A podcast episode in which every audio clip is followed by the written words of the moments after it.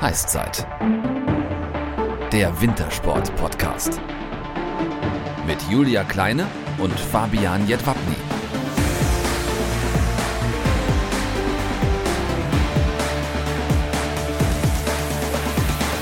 Heißzeit Folge 35 und heute da haben wir einen Gast zu Gast, der eigentlich schon vor den Olympischen Winterspielen in Peking unser Gast gewesen wäre. Aber der Kollege, der hat sich einfach mal gedacht, ich lege jetzt erstmal eine astreine Heldenreise aus Parkett ja, und was für eine. Erst Corona und dann Silber in der Eisrinne. Da muss man auf jeden Fall Nervenstärke beweisen. Wie er diese Zeit, diese Achterbahnfahrt der Gefühle erlebt hat, wie er vor Ort die Spiele in Peking erlebt hat und was für ein Mensch eigentlich hinter der Silbermedaille und dem getönten Visier steckt, das finden wir jetzt heraus. Mit ihm zusammen und sagen herzlich willkommen, Axel Jung. Schön, dass du da bist. Vielen lieben Dank. Nette Moderation. Bevor wir allerdings anfangen mit dem Fragenhagel, ähm, du hast den Zuhörern ja auch etwas mitgebracht. Erzähl uns doch mal bitte, was das ist. Ja, genau. Also eigentlich wollte ich ähm, was von meiner Einkleidung jetzt aus Peking ähm, mitgeben, aber geht leider nicht, da die Tasche immer noch mit dem Schiff unterwegs ist und wahrscheinlich erst irgendwie Ende März oder so ankommt. Deswegen habe ich mal im Keller geguckt und hoffe, dass es trotzdem genauso schön ist. Ähm, eine Einkleidungsjacke von den Olympischen Spielen 2018. Da bist du Siebter geworden, ne? Genau, waren meine ersten Spiele. Sind auch, ist auf jeden Fall auch was sehr Emotionales, was da dran hängt. Und ich denke, es ist mindestens genauso gut. Auf jeden Fall. Wir danken dir, dass du uns äh, das überhaupt irgendwie in die Verlosung mit reingibst. Also genau diese Klamotte von den Olympischen Winterspielen in Pyeongchang und natürlich auch ein handsigniertes Autogramm von Axel Jung könnt ihr bei genau. uns gewinnen, wenn ihr uns bei Instagram und oder Facebook folgt und unter das Foto eure Stars postet, wer von euren Leuten dieses Mitbringsel am meisten verdient hat. Wir posten dort nämlich vor jeder neuen Folge ein Bild der Sportlerin oder des Sportlers, den wir zu Gast haben werden. Und unter allen Einsendungen wird dann später bei Social Media ausgelost, wer diese tollen Giveaways von Axel Jung zum Beispiel gewinnen wird. Also macht mit, es lohnt sich. Wir drücken euch die Daumen. So, ähm, jetzt haben wir gerade gemerkt, du hast ein bisschen verschlafen, aber das ist natürlich geschuldet, weil du Nachtschicht hast. Aber ähm, was war denn so das Erste, was du gemacht hast, als du wieder zu Hause warst nach den Olympischen Winterspielen? Ja, also es war ein ziemliches Hin und Her bei uns, ähm, was die Flüge betroffen hat. Ähm, wir sollten eigentlich früher losfliegen. Dann kam halt die Meldung, dass unsere gesamte Crew von dem Flug von uns ähm, ja, Corona-positiv war. Deswegen wurde der verschoben. Deswegen war dann wieder ein ziemliches Chaos, was den Flügen war. Da sind wir von, Pyeongchang, äh, von Pyeongchang, sage ich jetzt schon, von Peking nach Mailand, von Mailand nach Frankfurt, von Frankfurt nach Berlin und von Berlin dann nach Dresden geflogen. Also von Berlin nach Dresden wurde ich dann abgeholt. War dann, glaube ich, so gegen 2030 war ich in Dresden. Ähm, und wollte eigentlich spätestens 23 Uhr wieder losfahren, weil ich in den Skiurlaub wollte, weil ich nur diese eine Woche Möglichkeit hatte, jetzt was zu unternehmen. Ähm, dann gab es noch einen ganz kleinen Empfang, also wirklich nur die engsten Freunde waren von meiner Freundin eingeladen. Die standen alle im dunklen Wohnzimmer ähm, und haben mich überrascht, als ich reingekommen bin. Ja, dann haben wir kurz ein, zwei Bier getrunken, meine Freundin nicht, die ist ja dann gefahren. Ja, und dann sind wir schon nach Südtirol in den Skiurlaub gefahren für fünf Tage. So ein bisschen Flughafen-Sightseeing ist ja auch schön, ne? 30 Stunden. Ja, war wunderbar. so ja, also fallen dann noch die Nacht durchgefahren, am nächsten Tag dann direkt mit Skifahren angefangen, Montag früh um neun stand man auf der Piste. Und dann abends beim Armbrot habe ich dann mal auf die Uhr geguckt und dann nachgerechnet, da war ich 60 Stunden am Stück wach. Also natürlich mit so mal zwei Stunden im Flugzeug geschlafen, mal zwei Stunden im Auto, aber halt keiner wirklich so ein erholsamer Schlaf. Ja, und dann wollten wir eigentlich beim Armbrot, wollten wir dann mal das erste Mal so ein bisschen feiern, die ganze Sache. Und ich bin noch beim Warten auf den Hauptgang, saß ich am Tisch und bin im Sitzen eingeschlafen. Und dann war der Abend eigentlich auch gegessen. Und heute Morgen erst wieder aufgewacht zur Podcast-Aufzeichnung. Damit Mehr haben wir oder weniger. Aber jetzt äh, kurze Zwischenfrage: Welcher Flughafen hat den besten Starbucks? Ähm, ja, tatsächlich war ich an keinem einzigen. Also Peking ist ja komplett geschlossen. Also da konnten wir gar nicht irgendwie in den normalen Bereich rein. Das ist wirklich alles durchgetaktet so gewesen, dass wir da keinen ein, einzigen anderen Menschen gesehen haben. Und tatsächlich waren die ähm, Übergangszeiten zum nächsten Flug jedes Mal so kurz, dass ich rennen musste, dass ich es pünktlich schaffe, damit ich wirklich noch an dem Abend wirklich in den Skiurlaub fahren kann. Ja, dann äh, auch nochmal Glückwunsch von mir zur Silbermedaille. Aber jetzt wollen wir sie natürlich auch mal sehen hast du die Silbermedaille gerade irgendwo dabei? Julia und ich wollen die erste Heißzeit-Medaille in Bildform sehen. Genau, ja, kann ich holen, muss ich nur kurz rübergehen. Also, wir, also die Zeit, wir warten auf dich. Die Zeit, würden, ja, genau, die Zeit würden wir dir jetzt einräumen. Wir warten auf dich. Könnt ihr mich noch hören? Ja, ja, sicher. Wir können ja Sehr weitermachen. So. so groß ist die Wohnung zum Glück nicht, dass die Der Westflügel. Vom Westflügel in den Ostflügel.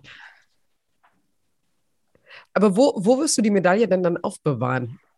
Also ich habe mir, du... ehrlich zu sein, noch überhaupt gar keine Gedanken gemacht. Also natürlich habe ich mir die Gedanken gemacht, dass er einen Ehrenplatz bekommt, aber wie genau der aussieht. Die Schachtel ist glaub, schon geil. Die, ja, in, das stimmt. In solchen Schachteln verschenke ich immer den Schmuck an meine Frau. Und du holst einfach eine Silbermedaille daraus. Guck dir das an. Wow.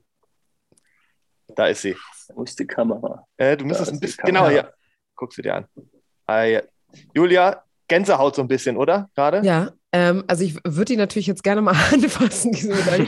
Wie, wie schwer ist die ungefähr? Also wie, wie kann man das ähm, vergleichen? Oh Gott, ich, stimmt, ich wollte die eigentlich mal wiegen. Also sie ist viel schwerer, als man denkt. Also jeder, der es in der Hand nimmt, denkt, oh, ui, das ist aber ein ganz schönes Ding. Also ich, ich würde mal sagen, vielleicht ein Kilo, anderthalb. Ja, ne? Moment, Leute, ich hole auch mal gerade was. Ich hole auch bei, mal was. Also, auf jeden Fall was. Aber hat auch schon die ersten ähm, Kerben.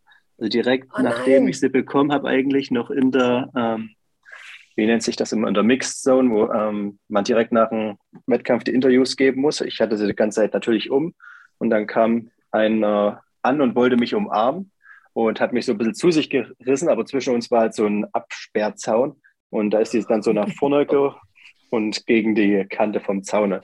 Jetzt hat sie jetzt zwei parallele Kerben vorne drin, aber naja, ist halt wirklich so eine, die Geschichte von ihr, würde ich jetzt einfach mal sagen. Wobei also, ich natürlich lieber die Kerben nicht hätte. Also wir in Köln, wir feiern ja gerade aktuell zumindest Corona-konform so ein bisschen Karneval. Und ja. äh, guck mal hier, ich habe auch gestern meine Silbermedaille bekommen. Sieht ein bisschen ähnlich aus. Geil, ne? Aber ich, die hat eine Sache, die kann deine bestimmt nicht. Warte, dann merkst du wieder, dass es kein Olympia ist, sondern nur Karneval. Hier, guck mal, warte. War geil, oder? Wahnsinn. Super. Obwohl, sowas hätte ich den Chinesen auch noch zugetraut, dass sie sowas bauen. Aber gut. Etwas, ja. Ähm, hab, ich habe hier jemanden zu Hause sitzen, der ist sehr wehmütig, dass er nicht gerade in Köln sein kann. Meine Freundin kommt aus Dortmund und hat in ähm, Köln studiert. Und liebt den Karneval, aber sitzt leider gerade auch positiv zu Hause. Oh Dann nein. nächstes Jahr herzlich eingeladen hier. Oh. Fabian hat da gewisse Kontakte. Genau, ich habe da gewisse, da kann ich mal meine Kontakte ausspielen. Ja, sehr gut. Ähm, wenn du jetzt so auf die Medaille guckst, ähm, hast du dann eigentlich schon so realisiert, was du da in Peking vollbracht hast, also was dir da gelungen ist? Das finde ich immer irgendwie so eine witzige Frage und vor allem hört man das ja auch immer eigentlich bei fast jedem Interview, wenn die Sportler ähm, direkt gewinnen. Und ich kann das, um ehrlich zu sein, überhaupt nicht verstehen, wie man da sagen kann, nee, ich habe das nicht realisiert. Natürlich habe ich, also ja, hundertprozentig, sofort wie ich im Ziel war. Ähm, also ich wüsste, um ehrlich zu sein, nicht, was ich daran nicht realisiert. Ich habe ja auf die Uhr geguckt, es war grün und die ganzen Emotionen, das war ja der Oberkracher. Ähm, das war so ziemlich, nicht so ziemlich, das war auf jeden Fall der schönste Moment meines Lebens. Und auf jeden Fall habe ich das realisiert. Also hast du schon gemerkt, dass du so eine Silbermedaille dann gewonnen hast. Ja, definitiv. Ähm, diese Silbermedaille war ja nicht so wirklich selbstverständlich, das kann man so sagen, weil du oder beziehungsweise der Weg dahin, der war ja extrem beschissen, so kann man das, glaube ich, mhm. sagen. Also du hattest im Vorfeld der Spiele enorme gesundheitliche Probleme, äh, nicht nur durch Corona, Schmerzen an der Achillessehne, dann pfeifrisches Drüsenfieber, dann dieser positive Corona-Test. Ähm, das war ja auch der Grund, weswegen wir dann äh, kurzfristig das Interview halt eben nicht führen konnten, weil du erstmal gucken musstest, wie geht es weiter für dich. Ähm, dann kommst du da an, bist negativ getestet, dann wirst du wieder positiv getestet, dann stellt sich raus, dass es ein falscher positiver Test ist. Ähm, das ist ja, also das ist ja alles andere als entspannt, was da passiert ist. Wie hast du diese Nervenstärke behalten, dass du dann gesagt hast, okay, das ist mir jetzt alles egal, was da in den letzten Tagen und Wochen irgendwie zusammengekommen ist. Das ist jetzt, das sind meine Tage und ich kann mich da komplett fokussieren. Wie hast du das geschafft? Also, eigentlich muss ich von mir selber sagen, dass ich es nicht geschafft habe. Also ich, ich war wirklich nicht nervenstark. Also es ist zwar irgendwie noch gut ausgegangen, aber also die drei Wochen vorher waren wirklich die härtesten meines Lebens. Also ich glaube, ich habe auch noch nie in meinem Leben so oft geweint wie in der Zeit, weil das wirklich, ja, das war, du hast dir immer wieder Hoffnung gemacht und immer wieder sind die Hoffnungen zerplatzt. Ähm, und ja, ich bin eigentlich jemand, ich bin nahezu nie nervös vor Wettkämpfen. Also die einzigen Wettkämpfe, wo ich eigentlich mal nervös war, waren in Altenberg, wenn viele Fans von mir da waren und ich das denen halt beweisen wollte. Dann hatte ich immer so einen gewissen Druck, wo ich Nervosität verspürt habe. Aber sonst, weder bei Weltmeisterschaften noch bei Olympia in Pyeongchang, da hatte ich einfach, war ich eigentlich total entspannt immer. Und dieses Mal, das war wirklich eine Katastrophe. Also ich habe meinen Körper echt nicht wiedererkannt. Also ich habe, der Sachen gemacht, die kannte ich wirklich nicht. Und ich war so unfassbar nervös. Und ich bin ja auch am ersten Tag wirklich nicht gut gefahren und bin da echt zufrieden oder glücklich, dass wir materiell so gut aufgestellt waren, dass es die Fehler, sage ich mal, ein bisschen kompensiert hat. Ähm, da die Leistung an sich am ersten Tag nicht besonders gut war, weil ich einfach mit der Nervosität überhaupt nicht zurechtkam. Aber dann habe ich halt gesehen, okay, das Material läuft, ich kann selbstbewusst rangehen. Ich bin jetzt selbst mit weniger guten Läufen Zweiter gewesen, weil natürlich auch die anderen Fehler gemacht haben, weil es eine schwere Bahn war. Ähm, dann bin ich am zweiten Tag schon ein gutes Stück entspannter gewesen und bin ja dann auch weitaus besser gefahren und konnte auch den Rückstand zu ähm, Christopher wieder minimieren. Ja, aber ich denke mal, wenn die ganze Mist vorher nicht gewesen wäre, wäre ich vielleicht ein bisschen entspannter und selbstbewusster in den ersten Tag gegangen. Ähm, Ob es jetzt gereicht hätte, um Christopher zu schlagen, würde ich niemals behaupten wollen, weil die Leistung, die er da abgeliefert hat, war wirklich absolute Weltklasse. Das muss man einfach ganz neidlos anerkennen. Aber ich denke, ich hätte ihn mehr unter Druck setzen können und vielleicht zu Fehlern zwingen können, wenn ich am ersten Tag besser gewesen wäre. Und was man nicht vergessen darf, eure Teamleistung war ja auch sensationell und so gut wie nie. Ähm, also eine Medaille bei den deutschen äh, Skeleton-Männern gab es noch nie bei den Olympischen Spielen. Äh, bei den Frauen schon eher durch äh, Jaka Lölling oder halt eben Kerstin Schimkowiak oder Anja Huber. Ähm, du hast gerade so ein bisschen das Material angesprochen. Was war denn dieses Jahr anders? Hm, also es sind ganz viele, ganz viele Kleinigkeiten, also Sachen, die ich jetzt, glaube ich, auch nur ganz schwer erklären könnte, weil man sich da, glaube ich, nicht wirklich viel drunter vorstellen kann. Was, glaube ich, noch am greifbarsten ist, ist unser Rennanzug. Ähm, wir haben jetzt tatsächlich zwei Jahre nur auf dieses eine Rennen hin einen neuen Rennanzug entwickelt, ähm, haben uns da eigentlich ein bisschen bei den Briten was abgeschaut, weil die in den letzten Jahren waren die eigentlich im Weltcup nie eine wirkliche Macht, aber haben bei Olympia immer eine Medaille geholt. Die haben in Pyeongchang bei Männern und Frauen eine Medaille geholt und davor in ähm, Sochi und Whistler jeweils bei den Frauen Gold gewonnen.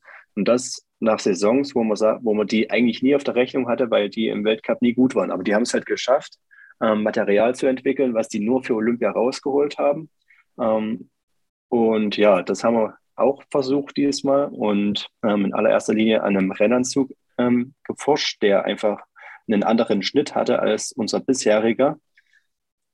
Das war ziemlich kompliziert, weil letztendlich wollten wir versuchen, unser Rennanzug hängt, ähm, liegt ja hier am Hals eng an und hat dann hier ganz normal diese Körperform. Und wir haben jetzt versucht, einen mit einem ähm, strafferen Material hier in dem Bereich und der ähm, also Reißverschluss. auf den Nacken, um den genau, zuhören. Dass ja, das muss ich noch.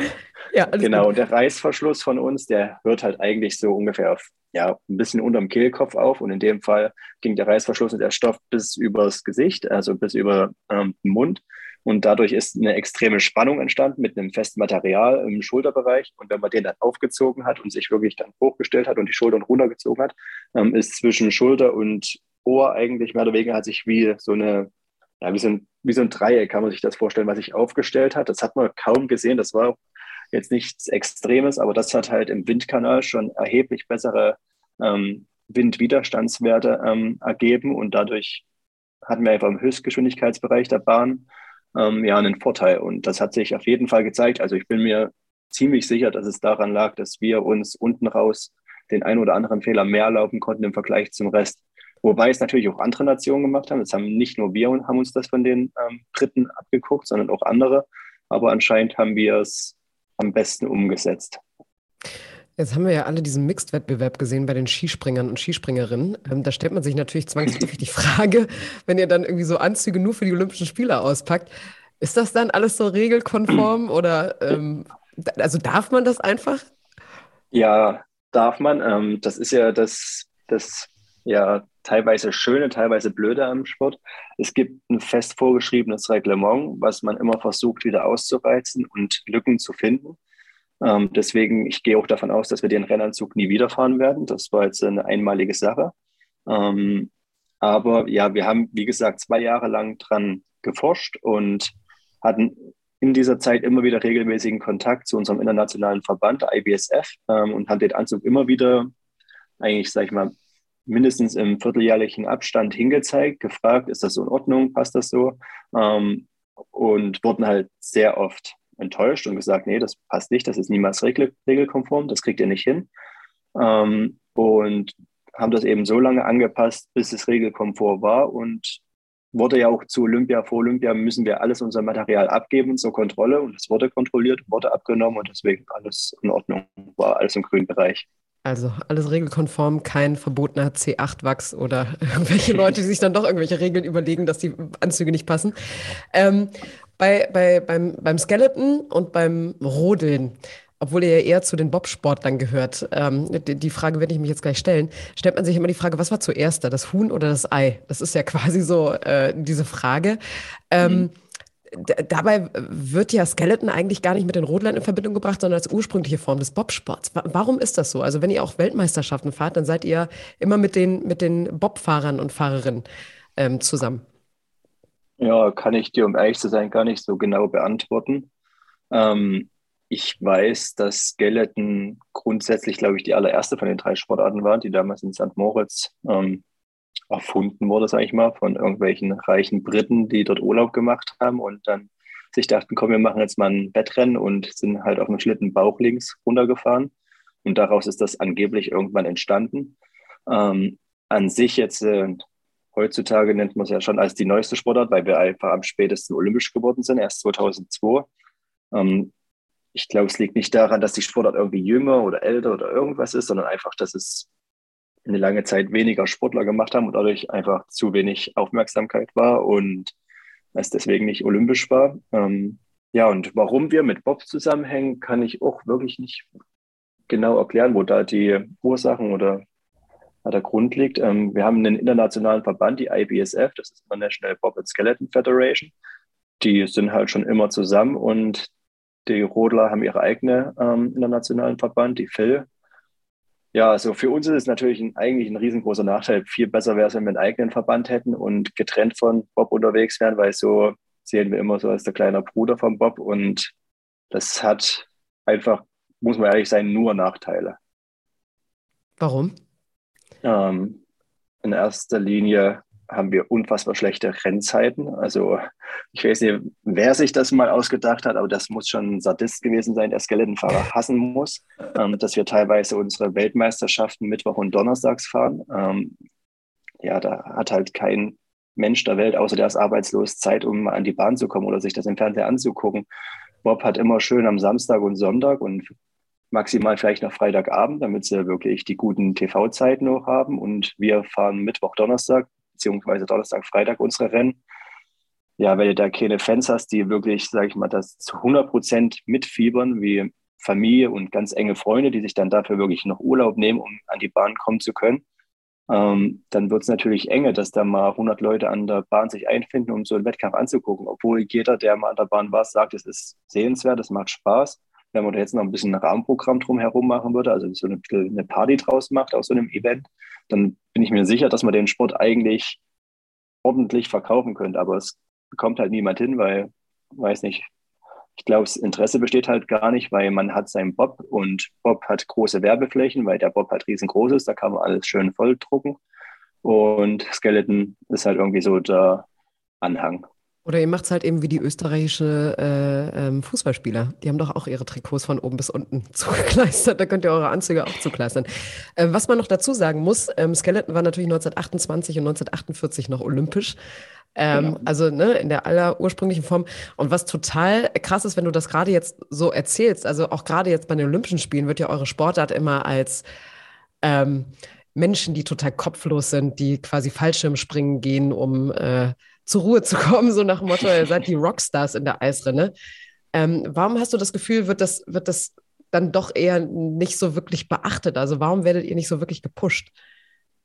Ja, einfach weil wir nicht bekannt sind und wir sind nicht bekannt, weil wir keine TV-Zeiten haben. Und wenn niemand meinen Namen kennt, dann kann ich auch für niemanden ein Vorbild oder ein Idol sein oder alle anderen eben. Ähm, und ja, es, kennt halt einfach niemand diese Sportart. Das ist einfach so. Ähm, wenn du jetzt äh, durch Berlin gehst und also durch eine Großstadt, die noch ein bisschen weiter weg ist, vielleicht von dem Wintergebiet, und mal jemanden fragst nach Skeleton, ich würde sagen, mindestens fünf von zehn kennen nicht mal die Sportart. Die meisten sagen dann, ah, das ist doch das hier, was so wie Eisschnelllauf, also die verwechselst dann mit Shorttrack, weil es so fängt beides mit S an, habe ich das Gefühl, dass das der Grund ist. Ähm, also es kennt einfach niemand, weil es einfach nirgends präsent ist. Aber wie ist das denn unter euch Sportlern? Also wir hatten ja zum Beispiel auch Diana Eidberger bei uns hier im Podcast, die dann auch gesagt hat, ja, wir fahren ja richtig rum die Eisrinne runter. Ähm, ist das so eine Frotzelei unter, unter Rotlern und Skele, Skeletonis, sagt man das, Skeletonfahrer und Fahrerinnen, mhm. ähm, dass, dass, man, dass man so einen internen Machtkampf auch irgendwie hat? So, wer, wer fährt jetzt richtig den Schlitten? Ja, was heißt internen Machtkampf? Nee, nee, wirklich, weil beim internen Machtkampf haben wir auf jeden Fall die Nachsicht und sind halt einfach ja, das letzte Glied. Ähm, mir persönlich ist es egal, ich ver ähm, vergleiche die Sportarten nicht miteinander. Es ist, als würdest du Formel 1 mit MotoGP vergleichen. Das ist, es findet beides auf einer Rennstrecke statt und das war es dann aber auch an den Gemeinsamkeiten. Das sind zwei komplett unterschiedliche Sportarten und genauso ist es bei Bob Rodel Skeleton. Ähm, ich denke, jede Sportart hat für sich seine Anreize. Ähm, Rodeln ist definitiv das fahrerisch mit Abstand am schwerste. Ähm, Skeleton ist, glaube ich, der interessanteste Mix aus Athletik und fahrerischem Können. Bob ist ein unfassbar materieller Sport, ähm, wo es gar nicht mehr, also meiner Meinung nach gar nicht mehr heutzutage so auf die fahrerischen Fähigkeiten ankommt, sondern viel mehr auf Start und Material. Und somit hat jede Sportart für sich so seine Anreize und was da jetzt äh, das Coolste ist, das ist, oder das Schönste, das Sehenswerteste ist, glaube ich, alles Geschmackssache und ja, hängt, entscheidet letztendlich jeder Zuschauer für sich. Da habe ich direkt Aber, noch einen. Ja, da habe ich direkt noch mal eine Frage zu. Ich, ich habe es ja auch bei Olympia natürlich ähm, die Fingernägel abgekaut, dass das am Ende ausgeht. Ähm, aber was ich mich immer gefragt habe, dieses Schmeißen auf diesen Schlitten drauf, tut das nicht auch irgendwo ein bisschen, also ist jetzt eine, tut das weh, wenn ihr vom Anlaufen dann da euch voll drauf knallt oder bist du schon mal daneben gesprungen oder sowas? Passiert sowas? Ähm, ja, also es, wenn man mit der Sportart anfängt, ist es natürlich erstmal gewöhnungsbedürftig, ähm, auf den Schlitten drauf zu springen, aus dem ja, vollen Sprint heraus. Ähm, und da ist natürlich auch ab und zu mal was schiefgegangen. Also man fest ab und zu mal am Griff vorbei, dass man wirklich beim, also man muss ja, wir laufen ja mit einer Hand nur am Schlitten und müssen dann umgreifen im vollen Sprint, ähm, auf, dass wir mit beiden Händen am Griff sind und dann draufspringen. Da kann es schon mal passieren, dass du abrutschst mit der Hand und dann so die Hand sich, sage ich mal so, wegknickt. Ähm, also jetzt im Profibereich, ich mache es jetzt seit 13 Jahren, da passiert eigentlich nichts mehr. Das passiert immer mal wieder, dass man mal abrutscht oder so, aber jetzt nichts Schlimmes. Ähm, das ist dann eher so ein Moment, wo man sich denkt, oh, peinlich, aber jetzt nichts wirklich Dramatisches. Ähm, es gibt es aber auch tatsächlich, ich habe schon ab und zu mal jemanden gesehen, der am Schlitten vorbeigesprungen ist. Ähm, das sieht schon sehr, sehr kurios aus, aber ja, es gehört dazu. Ähm, das sind alles Sachen, die man lernen muss. Ähm, bei uns jetzt tut es absolut nicht weh. Ähm, wir haben ja, versuchen ja natürlich auch die Aufsprungtechnik, ähm, soweit es geht, zu optimieren. Ähm, wenn wir da jetzt irgendwie einfach nur draufklatschen, ähm, dann ist dann natürlich auch ein extremer Druck auf den Schlitten drauf, der hin und her rutscht. Die Gefahr, dass du aus der Spur rausschiebst, ist sehr, sehr groß. Und du hast natürlich eine extreme Eiszerstörung, wenn du dich einfach nur irgendwie drauf rettest, ähm, was dafür sorgt, dass du einen schlechten Abgangsspeed hättest. Deswegen ist unser Ziel schon ähm, so, ich nenne es jetzt einfach mal zärtlich wie möglich, ähm, aufzuspringen. Das machen wir eigentlich, indem wir mehr oder weniger uns an drei Punkten halt runterlassen, zweimal die Arme und mit, mit einem Knie ähm, direkt den Kontakt zum Schlitten suchen und uns dann so relativ langsam runterlassen. Ähm, ja, und das tut eigentlich gar nicht mehr weh. Es gibt so. ab und zu mal, dass du eins auf, ja, auf dein wertvollstes Stück bekommst, aber ich fühle mit dir auch eher selten. so zärtlich wie möglich. Sehr geil. Entschuldigung. Aber ist das dann, wenn da so einer daneben springt, kann man sich das wirklich vorstellen? Also wie wenn wir jetzt rodeln gehen, dann fährt der Schlitten einfach weiter? ähm, ja, also da gibt es ein sehr, sehr populäres Beispiel. Das hat, glaube ich, auch ein paar Millionen Klicks auf YouTube. Ähm, wenn man Elena Nikitina anguckt, sieht man das nämlich. Das ist jetzt das aber auch mein... eine Unbekannte, ne? Nee, das war, ja. die war damals auch ähm, Favoritin bei dem Rennen. Und zwar war das Weltmeisterschaft in Winterberg. Das war meine erste, nee, meine zweite Weltmeisterschaft, wo ich dabei war. Ähm, und die ist direkt im allerersten Lauf, ist die über den Schlitten drüber gesprungen und ihre Weltmeisterschaft war nach, war nach fünf Sekunden vorbei. Okay, Also der, der es mal angucken möchte, äh, bei YouTube eingeben, Elena Nikitina, und da wird es eigentlich schon vorgeschlagen. Genau, ist direkt das allererste. Video. Genau, ja. Ja, und was man auch dazu sagen muss, ähm, also du Und machst ja sie nicht zum Beispiel, da, wenn ich noch ganz kurz, Ja, sie ist einfach am Griff abgerutscht und dadurch, das sieht natürlich total bedeppert aus, wie die dann da runterfällt und alles, aber letztendlich war das eine ganz kleine Kleinigkeit, die ist einfach mit der Hand am Griff leicht abgerutscht und dadurch hat sie die Kontrolle verloren. Aber es ist sehenswert. Okay, sollte man sich auf jeden Fall reinziehen. Und was man sich generell reinziehen sollte, ist äh, die Wettkämpfe, die ihr bestreitet. Weil, was ich auch total faszinierend finde, also wenn man jetzt den Sprinter an sich si- nimmt, den typischen Usain Bolt zum Beispiel, der auf den zweiten 50 dann sich aufrichtet und dann erst irgendwie den Schub kriegt oder bekommen hat, der hat ja mittlerweile aufgehört. Ihr lauft in dieser gebeugten Position. Also das ist ja dann auch nochmal so ein Ding. Also wie, wie schafft man das? Also das kann jeder zu Hause mal nachmachen, einfach in dieser gebeugten Position, also am Boden was hin und her schieben wollen und dann auch noch schnell laufen. Also das, das, das braucht doch nochmal so ein spezielles anderes Training, oder? Oder wie machst du das? Ja, auf jeden Fall. Also das gehört definitiv dazu. Wir hatten ja auch ähm, eine lange Zeit im Verband ähm, versucht, ähm, viele Quereinsteiger von der Leichtathletik zu bekommen, ähm, um einfach, sag ich mal, dass diese Grundstelligkeit schon da ist und dann nur noch das Fahren ähm, gelernt werden muss. Nur in Anführungszeichen. Ähm, bis jetzt hat es leider noch nie ein Leichtathlet bei uns geschafft. Ähm, obwohl sie eine gute Grundstelligkeit haben, weil zum einen haben viele tatsächlich Probleme ähm, mit dem Start, mit der Starttechnik. Ähm, es ist, ja, ich kann es jetzt wirklich schwer erklären. Ich habe das natürlich jetzt über zehn Jahre ähm, mir eintrichtern lassen und irgendwann kannst es gar nicht mehr Normalität geworden. Ja, tatsächlich, ist tatsächlich, versuch, ver, ver, tatsächlich versuchen wir es ähm, im Training immer mehr zu minimieren und das aufrechte Sprinten eigentlich wegzulassen, bei uns ja das eigentlich in erster Linie gar nichts so wirklich bringt, wenn wir jetzt den Tag noch großartig schneller werden, weil es einfach doch ein ganz anderer Bewegungsablauf eigentlich ist als das normale ähm, Starten bei uns und tatsächlich teilweise kontraproduktiv ist, weil falsche Bewegungsabläufe sich wieder einspeichern. So bis vor ein paar Jahren dachte ich eigentlich immer noch, ja, wenn ich im Sprinten schneller werde, im normalen Athletiktraining im Sommer muss ich automatisch im Starten auch schneller werden. Aber es ist leider nicht so, sondern die Technik ist da schon sehr, sehr entscheidend. Es sind ganz, ganz andere Winkel im Sprunggelenk und im Knie. Ja, und das, ja, es ist wirklich schwer, das jetzt zu erklären. Das wird, glaube ich, nur besser, indem man das wirklich sehr, sehr, sehr viel macht und eine Routine reinkommt, man sich irgendwann wohlfühlt in der Position und es nicht kein Zwang mehr ist, es so gebückt zu laufen. Und ich glaube, erst an dem Punkt kann man dann wirklich anfangen, ja, Technik zu verbessern und dann wirklich versuchen, sich zu konzentrieren, schnell zu sein. Erstmal muss man sich einfach nur erstmal dran gewöhnen. Also bei dir hat es äh, hervorragend geklappt in Peking, so kann man das, glaube ich, festhalten. Ähm, noch eine Frage zum Schluss, was den Bereich angeht. Wir wollen auch gar nicht viel darüber diskutieren, und zwar über die Olympischen Spiele in Peking.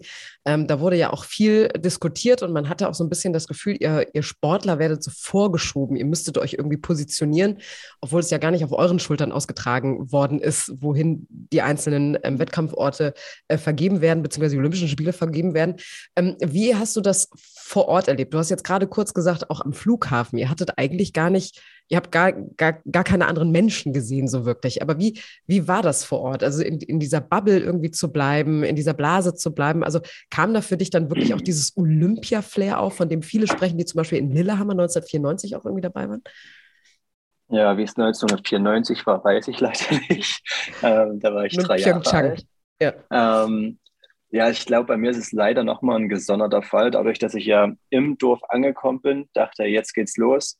Meine erste Nachricht, also ich bin aus dem Bus ausgestiegen und es hat, glaube ich, keine zehn Sekunden da- gedauert. Da stand eine Frau in Deutschland-Einkleidung, die ich noch nie gesehen habe, vor mir und hat gesagt, hier, dein Test war positiv, du musst jetzt sofort mitkommen, wir müssen dich erstmal auf Einzelisolation bringen. Ähm, damit war das, sage ich mal, schon mal erstmal getrübt, der erste Eindruck. Und ja, dann war ich erstmal in der Einzelisolation für 24 Stunden, bevor ich dann wirklich die Meldung kam, hey, es war ein Fehltest und alles gut. Ähm, dennoch war diese Corona-Angst die ganze Zeit da und ich habe ja auch gemerkt, dass andere wirklich auf Abstand vor mir gehen, dass die jetzt wahrscheinlich Angst hatten, sich bei mir anzustecken, was natürlich dämlich ist, weil ich war dann wahrscheinlich so ziemlich einer der sichersten in dem Dorf ähm, mit einem hohen CT-Wert und ja.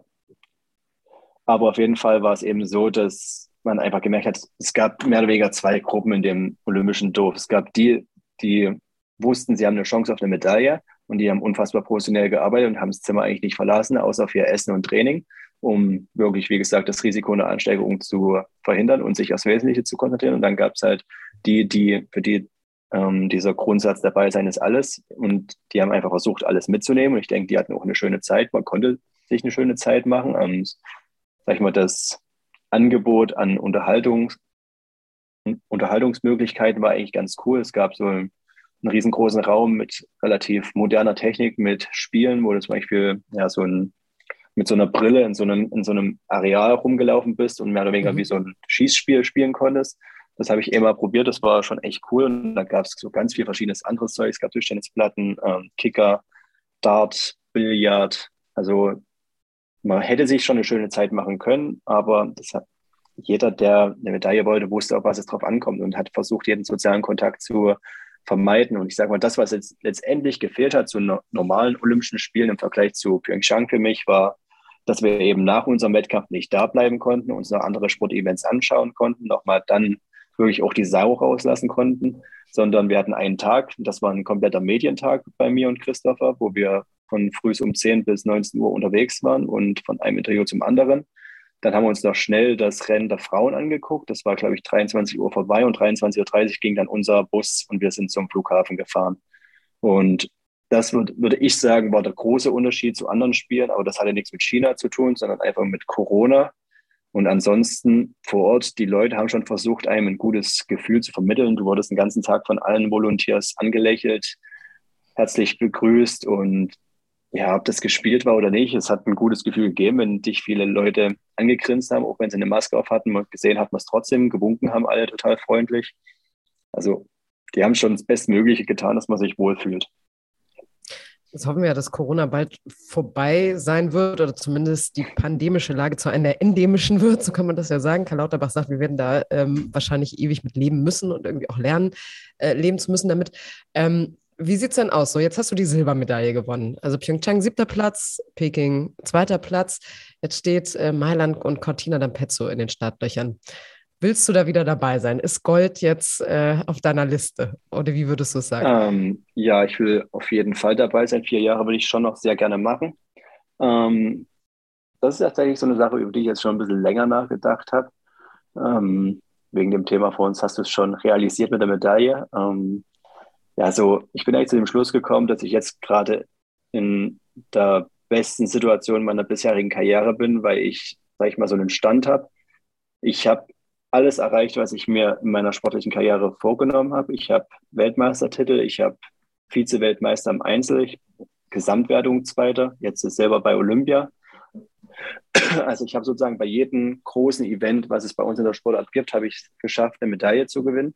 Wenn ich jetzt mit einem Sport aufhören müsste oder würde, wäre ich Jetzt kommt mein Wecker. Ich mache mal schnell den zweiten aus. ah, ähm, so, jetzt wissen wir es auch. Axel steht normalerweise so um 11 Uhr auf. Ich wollte auch gefragt werden, ob man den Hausmeister im Hintergrund hört. Der schiebt nee, die ganze die Mülltonnen von rechts nach links. Also, okay. also ich habe es noch nicht gehört. Normale Aufnahmezeit bei uns ist immer, damit die Zuhörer das jetzt auch und Zuhörerinnen jetzt auch wissen, 6.25 Uhr. Tut uns leid, Axel. ja, ähm, auf jeden Fall wo war ich stehen geblieben? Ähm, Ob du dabei bist. genau. Ähm, In vier Jahren.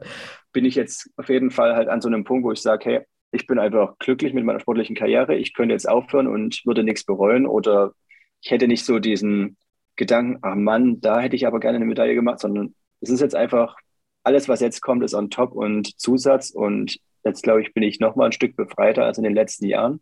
Das ganz, ganz große Ziel, eine olympische Medaille, ist abgehakt und ich denke, bei jedem weiteren Wettkampf werde ich entspannter rangehen, weil ich weiß, ich muss niemand mehr was beweisen. Ähm, ich habe es geschafft, sportlich sehr erfolgreich zu sein in unserer Sportart und habe jetzt aber trotzdem Bock, weil es gibt halt noch Steigerungen. Es gibt einen Weltmeister-Einzeltitel, es gibt einen Gesamtweltcupsieg, den ich sehr, sehr gerne mal hätte.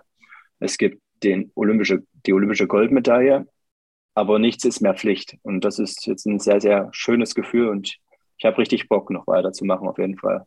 Also er ist dabei, oder Julia? Das haben wir doch gehört. Er ist Wenn, dabei. Das ist prima. Das ist Über prima, Kolonia, ja. Kölle. Genau. Äh, genau. Äh, Nochmal zurück äh, als du eben erzählt hast, relativ eindrucksvoll, wie sich das für dich angefühlt hat, ähm, mit diesem positiven Test nach äh, Peking zu kommen. Gab es da so einen Moment, wo du vielleicht auch mal gedacht hast, oh, shit, äh, das geht sich nicht aus, ich pack das nicht, das äh, wird hier alles nix? Ich würde sagen, ungelogen mindestens Hunderte. Also es war, wie ich vorhin schon gesagt habe, es war eine absolute Totalkatastrophe. Ähm, also ich habe den ersten Test bekommen, das war ja direkt nach der Einkleidung, wo wir aus München zurückgekommen sind, nach dem letzten Weltcup wo ich wirklich hoch motiviert war und wusste, ich bin wirklich in der Form meines Lebens, sind eigentlich alle Parameter stehen gut, dass ich eine gute Chance da drüben habe. Und dann kommt der Test und dachte ich mir, okay, kannst du vergessen, du kannst jetzt die nächsten zwei Lehrgänge nicht mitfahren. Ob du überhaupt noch rüberfliegen kannst, ist sehr fraglich. Mein Wissensstand damals war, eigentlich kann man sich jetzt keine positive ähm, Tests mehr erlauben, weil die Chinesen einen da nicht mehr einreisen lassen. Die ähm, sag ich mal, dieser erste Schock wurde mir dann relativ gut von meinem Trainer genommen, von Christian Baude. Ähm, der hat gesagt, nee, bleib entspannt, es ist noch alles gut. Es ist jetzt natürlich nicht optimal, aber wir kriegen das locker noch hin, dass du nachreisen kannst oder dass du auch mit uns mitreisen kannst.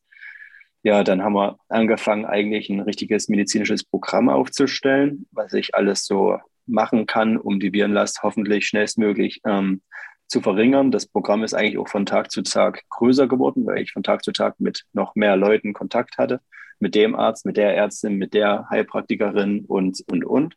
Und jeder hat einen anderen tollen Tipp gehabt. Und am Ende habe ich hier da gesessen mit 340 Medikamenten und Kräutertees und was auch immer und habe versucht, eigentlich den ganzen Tag alles zu machen, um irgendwie diese Virenlast im Körper zu verringern.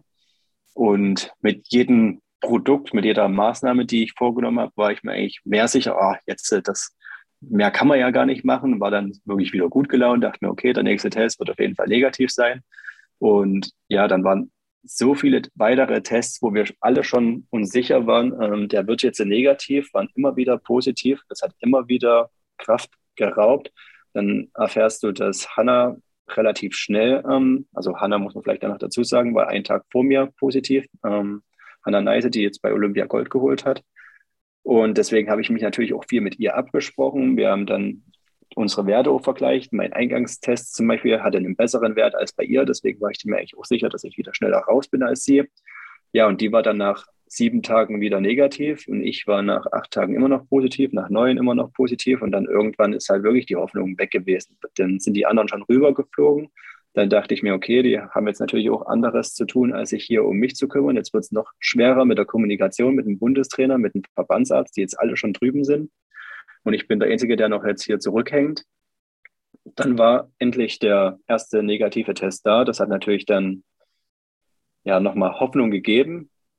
Und als ich dann rübergeflogen bin und der Test halt vor Ort wieder positiv war, das war dann wirklich so ein richtiger K.O.-Schlag, wo ich dachte, ey, ich kann es ohne mehr, ich habe auch keinen Bock mehr drauf jetzt. Und ich glaube, wenn zu dem Zeitpunkt mir jemand gesagt hätte, hey, es gibt jetzt einen Flieger, du kannst zurückfliegen, dann hast du wenigstens hier keine Quarantäne, dann hätte ich es wahrscheinlich gemacht. Auch obwohl ich wusste, dass es höchstwahrscheinlich ein falsch positiver Test ist, weil es einfach unmöglich war, dass das so war. Aber ich dachte zu dem Zeitpunkt, okay, ich brauche jetzt hier nicht mehr teilnehmen, ich habe keine Chance mehr.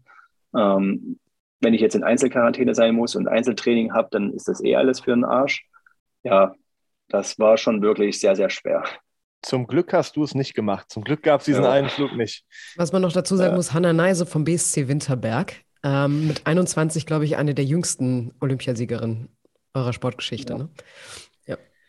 Also Julia, die haut, die haut ein Fachwissen, das ist unfassbar. da, da musst du mal drauf achten. Wirklich gut. Ja, das Sorry. Ist, ich habe ich hab auch schon ein bisschen was gelernt heute.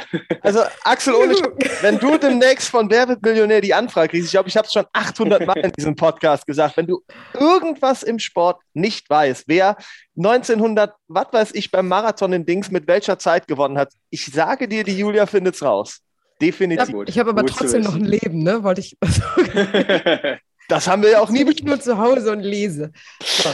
Genau, dann hast du gerade von einem tollen Moment erzählt und auch äh, Julia hatte eben über Lillehammer erzählt. Natürlich gibt es da auch noch was Goldenes, äh, was man noch gewinnen kann. Aber gibt es so einen Moment bei Olympia, wo du jetzt sagst, wo alle von sprechen, den will ich noch erleben, beziehungsweise gab es vielleicht auch abseits der Bahn einen Moment 2022, der dir so richtig oder der dir besonders in Erinnerung geblieben ist? Gott. Also was ich auf jeden Fall noch erleben will, sind Olympische Spiele in Europa mit meiner Familie und Freunden vor Ort. Ähm, da geht es mir gar nicht in erster Linie um meinen eigenen Wettkampf, sondern eher so um dieses Drumherum, dass ich vielleicht nach meinem Wettkampf, wenn ich fertig bin, der hoffentlich gut war, ich hoffentlich wieder eine Medaille gewinne, dass ich dann mit meinen Freunden, Familie einfach andere Sachen noch zusammen angucken kann und dieses Gefühl, dieses Flair zusammen einfach nochmal aufsaugen kann. Das ist auf jeden Fall was, worauf ich richtig dolle Lust hätte, weil ich glaube, für jeden Fan, für jeden Sportler ist es was Unglaubliches, bei Olympia zu sein. Ähm, meine Familie und Freunde waren, haben es jetzt beides mal ähm, nicht hinbekommen. Also jetzt wegen Corona und Pyeongchang war relativ schwer zu organisieren. Da war ein Jahr vorher schon alle Unterkünfte ausgebucht und es wäre zudem extremst teuer gewesen. Ähm, deswegen, das wäre richtig cool und was ist ein schöner Moment dieses Jahr in meiner Karriere gewesen. Also der schönste Moment war natürlich die die Zieleinfahrt nach dem vierten Lauf, aber jetzt abseits davon war, glaube ich, der beste Moment ähm, unsere Selektionsrennen, auch in Peking. Ähm, das erste Rennen, was ich gewonnen habe nach einer verkorksten Saison letztes Jahr, wo ich gemerkt habe, hey, ich kann es noch, ich bin wieder da und ich habe dieses Jahr eine Chance, überhaupt bei Olympia dabei zu sein. Das war ein sehr, sehr wichtiger Moment. War auch gut, dass da die beiden anderen, also Felix Keisinger und Alex, ein bisschen geschwächelt haben bei dem Rennen und ich das sehr, sehr deutlich gewonnen habe, weil dadurch habe ich ein bisschen wieder eine breite Brust bekommen, die mir das Jahr vorher definitiv ja, abhanden gekommen ist. Ich hatte überhaupt gar kein Selbstbewusstsein mehr. Ich war sehr unsicher meiner eigenen Leistung gegenüber und das hat auf jeden Fall damals gut getan und das war ein sehr wichtiger Einstieg, um gut in die Weltcup-Saison reinzukommen, wieder Spaß dran zu haben und vor allem mit, mit ein bisschen mehr Selbstbewusstsein an den Start gehen zu können. Das hört sich doch gut an. Jetzt haben wir, ähm, um das Thema Olympia dieses Jahr irgendwie nochmal äh, abzuschließen, auch, ähm, ja, mir wurde gesagt, ich soll dir eine Frage stellen in der Vorbereitung, äh, warum die Kurve 13 beispielsweise für Rodler sehr heimtückisch war auf dem besagten Drachen oder äh, und für euch Skeletonis eher einfacher. Kannst du da vielleicht den Unterschied der äh, Schlitten nochmal erklären? Also bei euch gab es ja deutlich weniger Stürze in dieser Kurve. So ja, also die Aussage würde ich erstmal hm, verneinen. Also die Kurve war für uns nicht einfach. Die Kurve war für uns auch ein extremer Knackpunkt. Ähm, und vor allem Hannah zum Beispiel ist eigentlich das beste Beispiel. Die hat es, ich glaube, in zwei oder in drei von vier Läufen fast gelegt. Ähm, also das war die einzige Kurve, die bei ihr richtig Probleme gemacht hat und die ihr die Medaille wirklich hätte kosten können. Der große Unterschied ist einfach unsere Liegeposition auf dem Schlitten. Wenn bei uns Fehler passieren im Vergleich zum Rodeln, haben die nicht so extreme Auswirkungen. Also wenn da Rode an die Bande kommt, verliert er sehr schnell die Kontrolle und das endet dann relativ oft im Sturz. Und vor allem, wenn ein Rodler eine, nur eine gewisse Seitenlage bekommt, fallen die halt sofort um. Ähm, wir haben halt einen relativ schweren, ähm, einen relativ niedrigen Schwerpunkt und unser Schlitten ist halt sehr, sehr schwer im Vergleich zum Rodeschlitten. Und wenn wir ja an die Bande kommen und ja fast vorm Kippen sind, kriegen wir es eigentlich nahezu immer hin, uns wieder zu retten und dadurch sage ich mal, sind zumindest die großen Stürze ähm, bei uns sehr, sehr selten. Ähm, und das ist eigentlich der große Unterschied. Jetzt die Kurve an sich war für uns beide gleich. Ähm, sie ging bei beiden links rum, war genau gleich lang. Ähm, und wir hatten alle den, das Problem, dass wir zu viel Druck am Ende der Kurve noch hatten, der sich nicht abgebaut hat. Und dadurch haben wir halt den Linksdruck dann in die Bande reinbekommen. Aber eben bei den Rodern mit schwereren ähm, Folgen einfach aufgrund dessen, dass das schwerer zu kontrollieren war bei denen dann. Aber sowohl beim Skeleton, Bob, Rodeln, wir hatten alle Probleme mit der 13. Also wenn, man, wenn, du von Linksdruck sprichst, dann schlittert ihr. Also das genau, ist ja also Problem. Linksdruck meine ich einfach, dass die Kurve, wenn wir aus der Kurve rausfahren, fahren wir nicht einfach gerade raus, sondern die Kurve gibt uns einen Impuls nach links und dann sind wir halt links gegen die Bande gefahren und dadurch dann unten rechts gegen die Bande und da sind dann beim Rudel die Stürze passiert und bei uns eben zum Glück nicht. Und gegen die Bande ist immer doof. Gegen die Bande ist grundsätzlich doof. Du könntest auch Trainerin ja. werden, Julia. Das sind, ja, das sind ja Tipps hier heute, unfassbar. Aber okay. von welchen G-Kräften sprechen wir da? So bei euch? Ähm, Schon mal also es wird, glaube ich, immer so von 4, 5, 6 G gesprochen. Ähm, ich habe aber auch mal gehört, das war aber vor meiner Zeit, dass wir so einen kleinen G-Kraftmesser mal wirklich in den Schlitten an die wichtigen Punkte eingebaut hatten. Und dass es da so, aber nur im Millisekundenbereich bis über 10 G ging, ähm, nämlich in Kurveneinfahrten und Kurvenausfahrten. Also wenn du aus von der Geraden runterkommst und dann wirklich so auf eine Wand zufährst, dann fahren wir rein, dann haut uns ja auch immer ein Kopf aufs Eis, wo auch regelmäßig bei uns im Winter ähm, die Visiere zerplatzen und wir neue Visiere dann in den Helm einbauen müssen. Und da wurden angeblich bis zu 10G und höher gemessen, aber eben nur so im Millisekundenbereich. Also ich glaube, so im Stand oder im Schnitt sind es eher so 4, 5G, was aber mehr als, mehr als ausreichend ist. Zum Beispiel Sigulda. Ja. ja, Sigulda, die Kurve 15, das ist schon brutal. Das ist auch jedes Jahr wieder, wenn du das erste Mal da bist und dann das erste Mal auf diese Kurve zufährst, da hat jeder Schiss, da kann mir auch niemand was erzählen. Das ist ja immer so diese Standardaussage im Sport. Nee, Angst habe ich nie, aber Respekt. Das ist ja. totaler Quatsch. Da, hat, da scheißt sich einfach jeder ein, weil das einfach wirklich, das sieht kacke aus, wenn man da drauf zufährt und irgendwann gewöhnt sie dich wieder dran und dann ist es wieder Routine. Aber die erste Fahrt jedes Jahr in Sigulda, da hast du mächtig Respekt und denkst dir, ach nee, ich will das eigentlich nicht. Was mache ich hier? Das, aber wie ist das denn, wenn man mit dem Gesicht aufs Eis schlägt? Ja, das Visier ist jetzt dazwischen, aber ich, also ich finde das jetzt nicht so angenehm, muss ich ganz ehrlich sagen. Da muss man sich auch dran gewöhnen, oder? Das ist wirklich so eine Sache, dass ich hätte echt gerne irgendwie so ein Gerät oder ja, irgendwie so, dass man so Gefühle übertragen kann auf andere, weil das würde ich wirklich gerne mal, dass das jemand anders realisieren kann, wie das ist, weil das kann ich wirklich nicht beschreiben. Ich wüsste auch nicht, womit man das vergleichen soll. Das ist mittlerweile für mich absolut Standard, also es gehört überhaupt total dazu. Ich ähm, denke da gar nicht mehr drüber nach. Also teilweise ist es auch so, dass ich das gar nicht mitbekomme, dass mein Kopf schleift. Ähm, dann wir reden ja natürlich auch darüber, wo sind die G-Kräfte etc. Und das Schleifen mit einem Helm auf dem Eis ist natürlich grundsätzlich erstmal schlecht, weil es erzeugt ja Reibung und Reibung ist schlecht, weil bremst ja eigentlich. Und ich bin mir dann eigentlich immer ziemlich sicher, ja, in der, in der Kurve, da schleift bei mir nicht der Kopf. Und dann guckt man sich das Video an und dann siehst du das, wie da einfach der Kopf fast unter den Schlitten gezogen wird, so sagen wir, wenn es schlimm ist. Ähm, also ich realisiere das eigentlich gar nicht mehr. Deswegen kann ich von mir aus sagen, es es juckt mich nie, aber es ist schon, glaube ich, wenn das jemandem das allererste Mal passiert, da kriegst du einfach nur Panik, weil du verlierst halt komplett die Orientierung. Du siehst ja gar nichts. Also wir fahren ja da nur nach Gespür. Wir spüren halt, wie groß ist der Druck auf dem Körper. Also mehr oder weniger ist das so ein, ja, so ein Pressgefühl auf der Atmung und auf dem Brustkorb.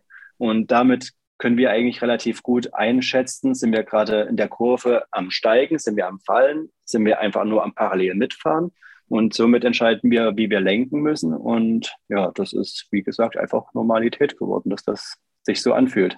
Interessanterweise, ich bin letztes Jahr mal diesen Drive-by-Bob in Winterberg gefahren und der Typ, der vorne den Bob gelenkt hat, der hat genau das Gleiche gesagt.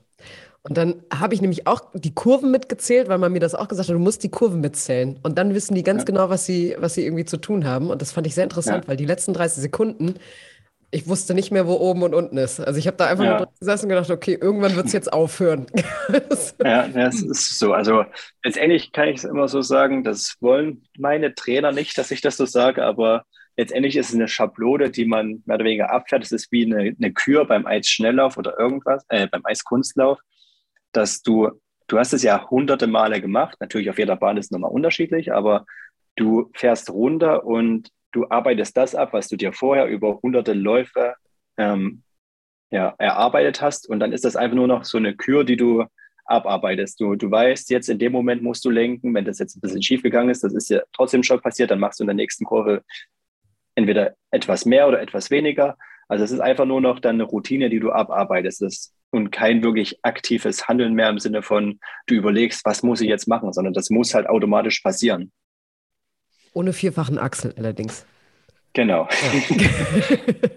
Der Axel mit dem vierfachen Axel. Axel. Ja. So, äh, jetzt haben wir ja äh, gehört, dass du in die nächsten Wettkämpfe auch relativ äh, locker reingehen kannst, weil du eigentlich deine Ziele schon erfüllt hast. Mhm. Naja, jetzt bist du ja äh, noch keine 32 oder 34, wo die Karriere zu Ende ist. Ähm, deswegen frage ich immer gerne, was sind denn so deine drei Ziele, die du dir, äh, wenn du eine Bucketlist äh, machen würdest, eine Skeleton Bucketlist, die du sagst, ja, das wäre ganz schön, wenn das am Ende noch in meiner Vita stehen würde, ohne sich den Druck zu groß zu machen? Hm, Gesamtweltcup-Sieg, Einzelweltmeistertitel und Olympiasieg. Genau in der Reihenfolge? Von der Gewichtung her? Ja, also das letzte ist das höchste. Ja, dann würde ich sagen Weltmeistertitel, Gesamtweltcup-Sieg, Olympiasieg. Also okay. der Gesamtweltcup-Titel hat bei uns, also natürlich ist es ein großes Ding, aber es hat nicht die Wichtigkeit wie ein Weltmeistertitel oder ein Olympiasieg. Für mich persönlich aber schon, weil ich finde, dass eigentlich die beeindruckendste Leistung ist, nicht an einem Tag das Optimum abzurufen, sondern über eine gesamte Saison, über vier, fünf Monate kontinuierlich der Beste zu sein. Und das, ja, also die große Glaskugel in Gold, die hätte ich schon wirklich sehr, sehr gerne. Und vor allem war ich halt schon ein, zwei Mal wirklich ganz, ganz knapp davor und es hat wirklich nur so hundertstel Entscheidungen am Ende im Rückblick dann gefehlt, dass ich sie gehabt hätte. Deswegen, die würde ich sehr, sehr gerne haben. Ich glaube, die würde auch super auf so ein Regal hinter dir noch passen. Das ist ja Platz, sehe ich. Definitiv. Äh, so Platz. Ja. so, sehr gut. Ähm, Jetzt bist du Juniorenweltmeister, zweifacher äh, Vize-Weltmeister bei den Erwachsenen, äh, jetzt die Silbermedaille. Aber eigentlich wolltest du mal was anderes werden, nämlich ein Adler, Skispringer. Warum hast du dir denn äh, irgendwann mhm. gesagt, Skeleton ist eher was für mich? Wie, bin ich, wie bist du dazu gekommen? Also das habe ich mir tatsächlich nie gesagt, sondern ähm, da zeigt sich eigentlich auch wirklich sehr gut unser Problem mit Skeleton. Ähm, tatsächlich wurde ich damals ähm, von meinem Trainer angesprochen, ob ich Skeleton mal probieren möchte, dass er von einem Skeleton-Trainer in Altenberg ähm, angerufen wurde und gerade auf der Sichtung nach Talenten und neuen Sportlern ist. Und ja, um das mal erstmal kurz zu sagen, zu dem Zeitpunkt lief es im Skispringen bei mir nicht besonders gut. Dann hat, hat er gesagt, ich soll mir erstmal Gedanken drüber machen. Ja, dann bin ich so auf mein Zimmer gegangen, damals im Internat in Oberwiesenthal. Da war ich mit einem Rodler auf dem Doppelzimmer. Und habe dann mit dem drüber gesprochen und gefragt, hier, Skeleton, hast du schon mal gehört? Und bei mir war es nämlich auch so, ich dachte zu dem Zeitpunkt, als ich zu meinem Trainer gesagt habe, ja, ich könnte es mir schon mal vorstellen, das auszuprobieren, dass ich zu Short Track ja gesagt habe. Ähm, ich habe wirklich zu dem Zeitpunkt, ich war Wintersportler auf einem Wintersportinternat und ich habe Skeleton noch nie in meinem Leben gehört gehabt. Also ich wusste gar nicht, dass es diese Sportart gibt und, dass es, und was es ist. Und mein Zimmerkollege Rennrodler, der kannte es natürlich und der hat mir dann erklärt, was das ist. Und da habe ich mir dazu mal ein paar Videos angeguckt und dachte mir, Quatsch, mache ich nie, ähm, kenne ich nie, kennt niemand, wozu soll ich das machen? Ähm, letztendlich war meine jugendliche Dummheit der Grund dafür, dass ich mich dann dafür entschieden habe, da ich mir noch überhaupt gar keine Gedanken gemacht hatte, ähm, wie es bei mir nach Schule, nach Mittelschulabschluss ähm, und nach gescheiterter Skisprungkarriere, nach der es zu dem Zeitpunkt stark aussah, ähm, ja, was bei mir der nächste Schritt im Leben wäre. Und deswegen hatte ich nie wirklich eine Alternative und dachte mir, okay, ähm, Skeleton kann ich verbinden. Ich bin aus dem Sportinternat und kann mein Abitur machen. Ich habe noch mal vier Jahre Zeit, mir Gedanken über meine Zukunft zu machen. Ich habe dann Abitur und könnte eventuell studieren, wenn ich das möchte. Und letztendlich war eigentlich die Schule der Grund dafür, dass ich gesagt habe, ja, ich mache das, weil ich da halt dadurch eben aufs Abi gehen konnte. Also der Sport an sich hat mich eigentlich überhaupt nicht gereizt, sondern es war eher die Umstände, dass ich noch mal ein bisschen mehr Zeit habe, mir Gedanken zu machen, was ich mit meinem Leben anstellen könnte. Jetzt haben die Skispringer ja eine extreme Öffentlichkeit oder eine extreme Präsenz gerade in dem Wintersport. Du hast es eben schon mal mit Julia so ein bisschen angerissen. Was würdest du dir denn persönlich für das Skeleton wünschen, für deinen Sport? In allererster Linie, dass wir uns von unserem Verband trennen international, also dass es einfach einen eigenen für Skeleton gibt, dass wir Rennzeiten haben zu guten Zeiten, äh, Nachtveranstaltungen und Wochenende, wo einfach Leute sich angucken können, wenn sie wollen. Ähm, und natürlich, dass wir einfach eine bessere Präsenz im Fernsehen haben, dass wir eine bessere Berichterstattung über unsere Sportart haben.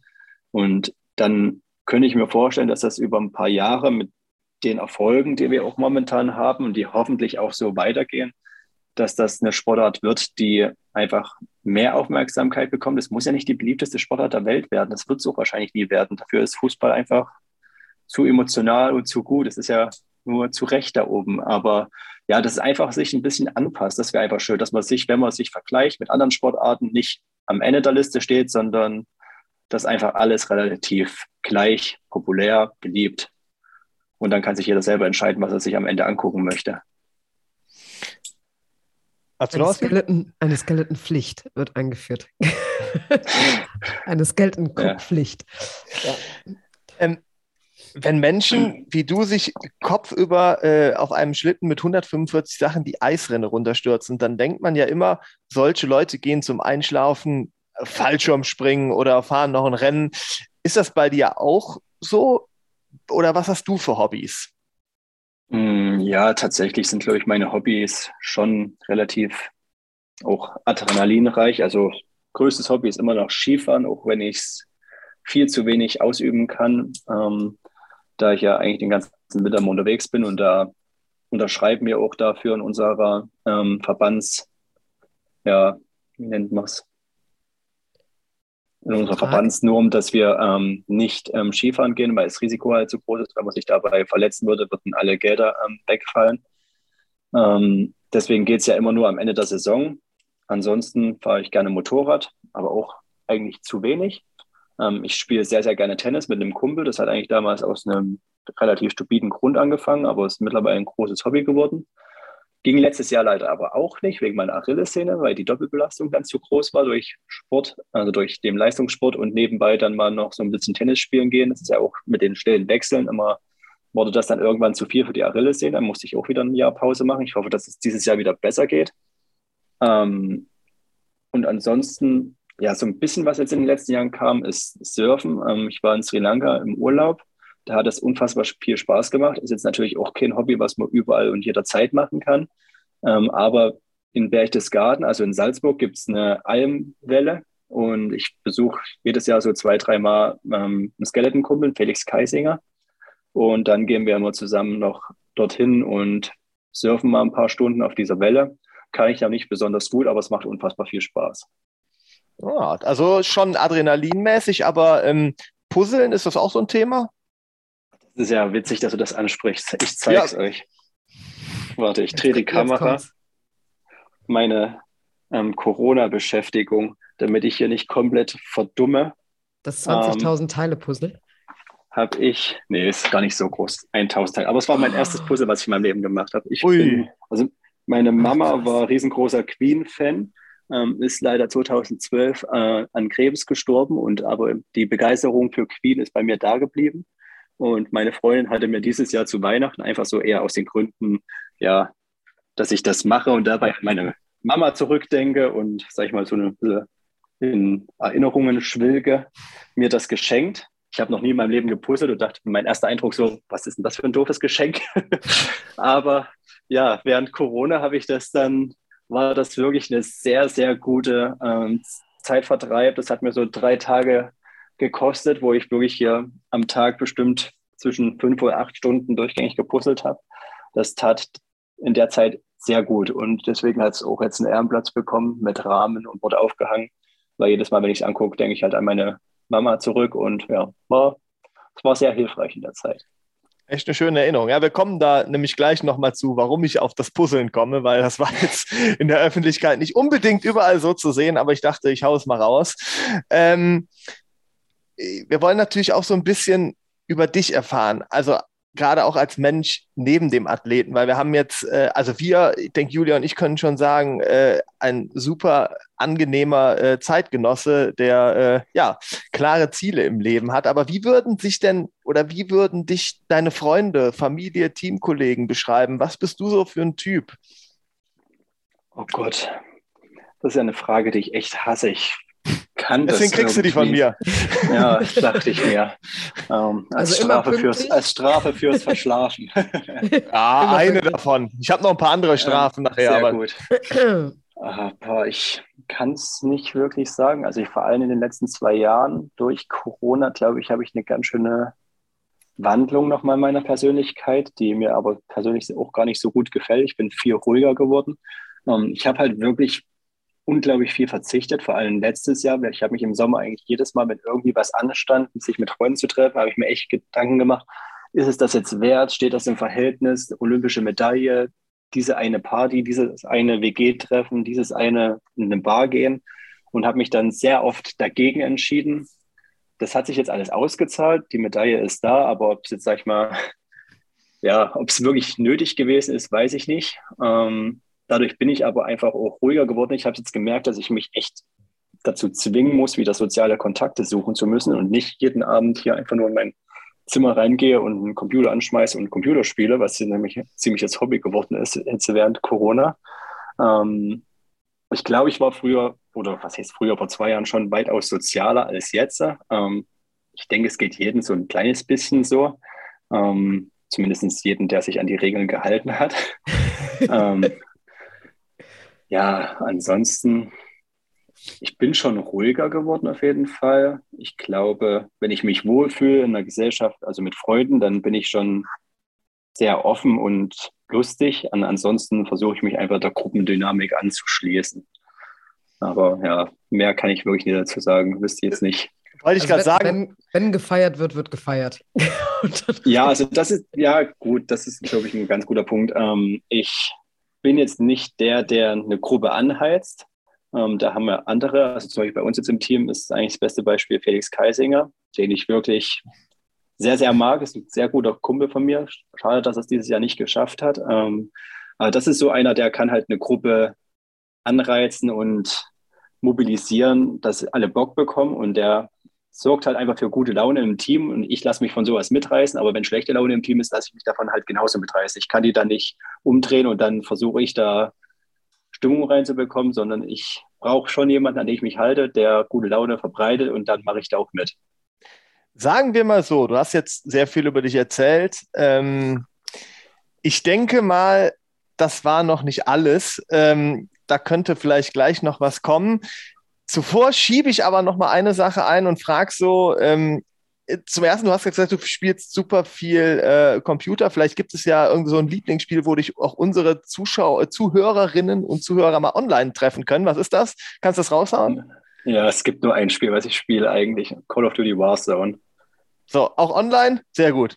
Ja, nur online. okay, gut. Dann, äh, da kann man ihn bestimmt finden. Und die zweite Frage ist, wenn du so einen perfekten Tag hättest, ähm, wo du einfach entscheiden könntest, das ist äh, kein Wettkampf, äh, du musst nicht arbeiten.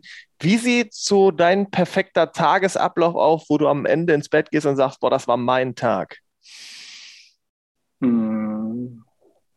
Also ich würde sagen, entweder oder Skifahren oder mit Freunden am See. Natürlich Skifahren auch mit Freunden. Ähm, halt wirklich einen Tag über ein bisschen was Aktives machen, draußen sein, nebenbei sehr gut essen. Also auf der Hütte ähm, finde ich das Essen immer grandios. Das ist immer sehr, sehr gut. Dann eben, wie gesagt, am besten Skifahren mit wirklich viel Neuschnee, dass man nicht auf der Piste fahren muss, sondern schön abseits fahren kann.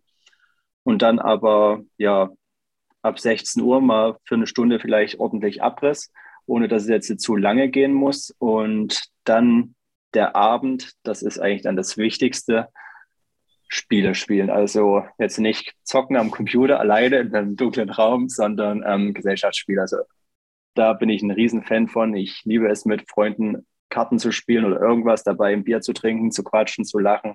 Das ist eigentlich für mich der perfekte Abend. Also ich muss da nicht in eine Disco gehen, um Spaß zu haben, sondern mit Freunden sich in der WG treffen oder in einer Bar. Wir haben in Dresden eine, eine Spielebar, die ist einfach letztendlich eine sehr, sehr große Bar mit ungefähr 1000 verschiedenen Brettspielen, wo, man, wo sich jeder trifft und da sitzen da zehn verschiedene Gruppen und jeder sitzt an seinem Tisch und spielt irgendein dämliches Spiel und war eine gute Zeit. Das wäre für mich der perfekte Abend und Ausklang dann von so einem sehr guten Tag. Ja, das äh, klingt doch gut. Also dann ähm, halten wir fest, geselliger Typ. Ähm, wir haben allerdings jetzt noch, ich meine, du bist ja ein großer Fan von unserem Podcast und hast sicherlich jede Folge gehört und weißt natürlich, was jetzt kommt. ähm, da wir äh, ja immer wissen, dass es für euch schwierig ist, euch selber zu beschreiben, haben wir da mal so ein paar Leute aus eurem Umfeld befragt, die euch vielleicht so ein bisschen auf die Sprünge helfen könnten. Ähm, vielleicht das eine oder andere zu erzählen, was du jetzt vielleicht auch galant weglassen wolltest. Ähm, wir haben das immer so ein bisschen als kleines Spiel ich sag dir nicht direkt, wer es war, du kannst es erraten an der Stimme. Okay. Frage wird jetzt reingestellt und dann ist natürlich Pflicht, jede Frage zu beantworten. Okay, bin ich gespannt, freue ich mich drauf. Dann legen wir mal los. Hallo, lieber Axel. Ich habe da mal eine Frage. Und zwar hast du dich ja im Eiskanal für das Fahren auf dem Bauch entschieden und ich auf dem Rücken, stelle aber bei mir fest, ich bin nachts Bauchschläfer. Schläfst du auf dem Rücken? Das war, das, da, war, das, war das Diana? Gut, erster Punkt geht an dich. Okay. Ähm, ja, gute Frage. Ähm, ich schlafe jeden Tag, glaube ich, unterschiedlich. Ich schlafe sehr, sehr fest, sehr, sehr tief. Ähm, das haben viele Teamkollegen von mir schon festgestellt, dass man bei mir, glaube ich, nachts einbrechen könnte und ich würde absolut gar nichts davon mitbekommen. Ich glaube, mit mir könnte man im Schlaf wirklich sehr, sehr viel anstellen. Ähm, deswegen kann ich gar nicht sagen, wie ich schlafe, weil es einfach, ich krieg's nicht mit, wie ihr heute Morgen mitbekommen habt. Ähm, verschlafe ich auch gerne mal. Ähm, aber ich würde grundsätzlich sagen, dass ich Bauch- und Seitenschläfer bin. Wäre jetzt so mein Gefühl. Okay. Aber auf dem Schlitten bist du wach. Meistens, ja. Na gut. bei den ersten zwei Läufen bei äh, dieses Jahr vielleicht noch nicht unbedingt bei äh, in aber direkt am zweiten Tag dann. Ja, ja und weil Diana, äh, ja, die hat einfach noch eine zweite Frage. Ich äh, leite okay. direkt mal weiter. Hallo Axel. Nun gab es ja allen Grund zu feiern bei diesen Olympischen Spielen. Und mich würde interessieren, weil ich ja auch selber nicht dabei war, wen hättest du diesmal gefragt, auch wenn es möglich gewesen wäre, eine Akkreditierung abzugeben, um jemanden ins olympische Dorf zu schmuggeln? Mhm. Ja, wäre wär jetzt dieses Jahr nicht mehr nötig gewesen, sag ich mal da ich ähm, nicht als Single bei den Olympischen Spielen war, sondern eine Freundin zu Hause habe. Ähm, somit hätte ich ja maximal einen Kumpel reinholen müssen und die hätten ja Akkreditierungen gehabt. Somit stand die Frage nicht im Raum. Gab es da denn eine Vorgeschichte? Ich wollte gerade sagen, die Frage ist, wen hast du denn reingeschlagen?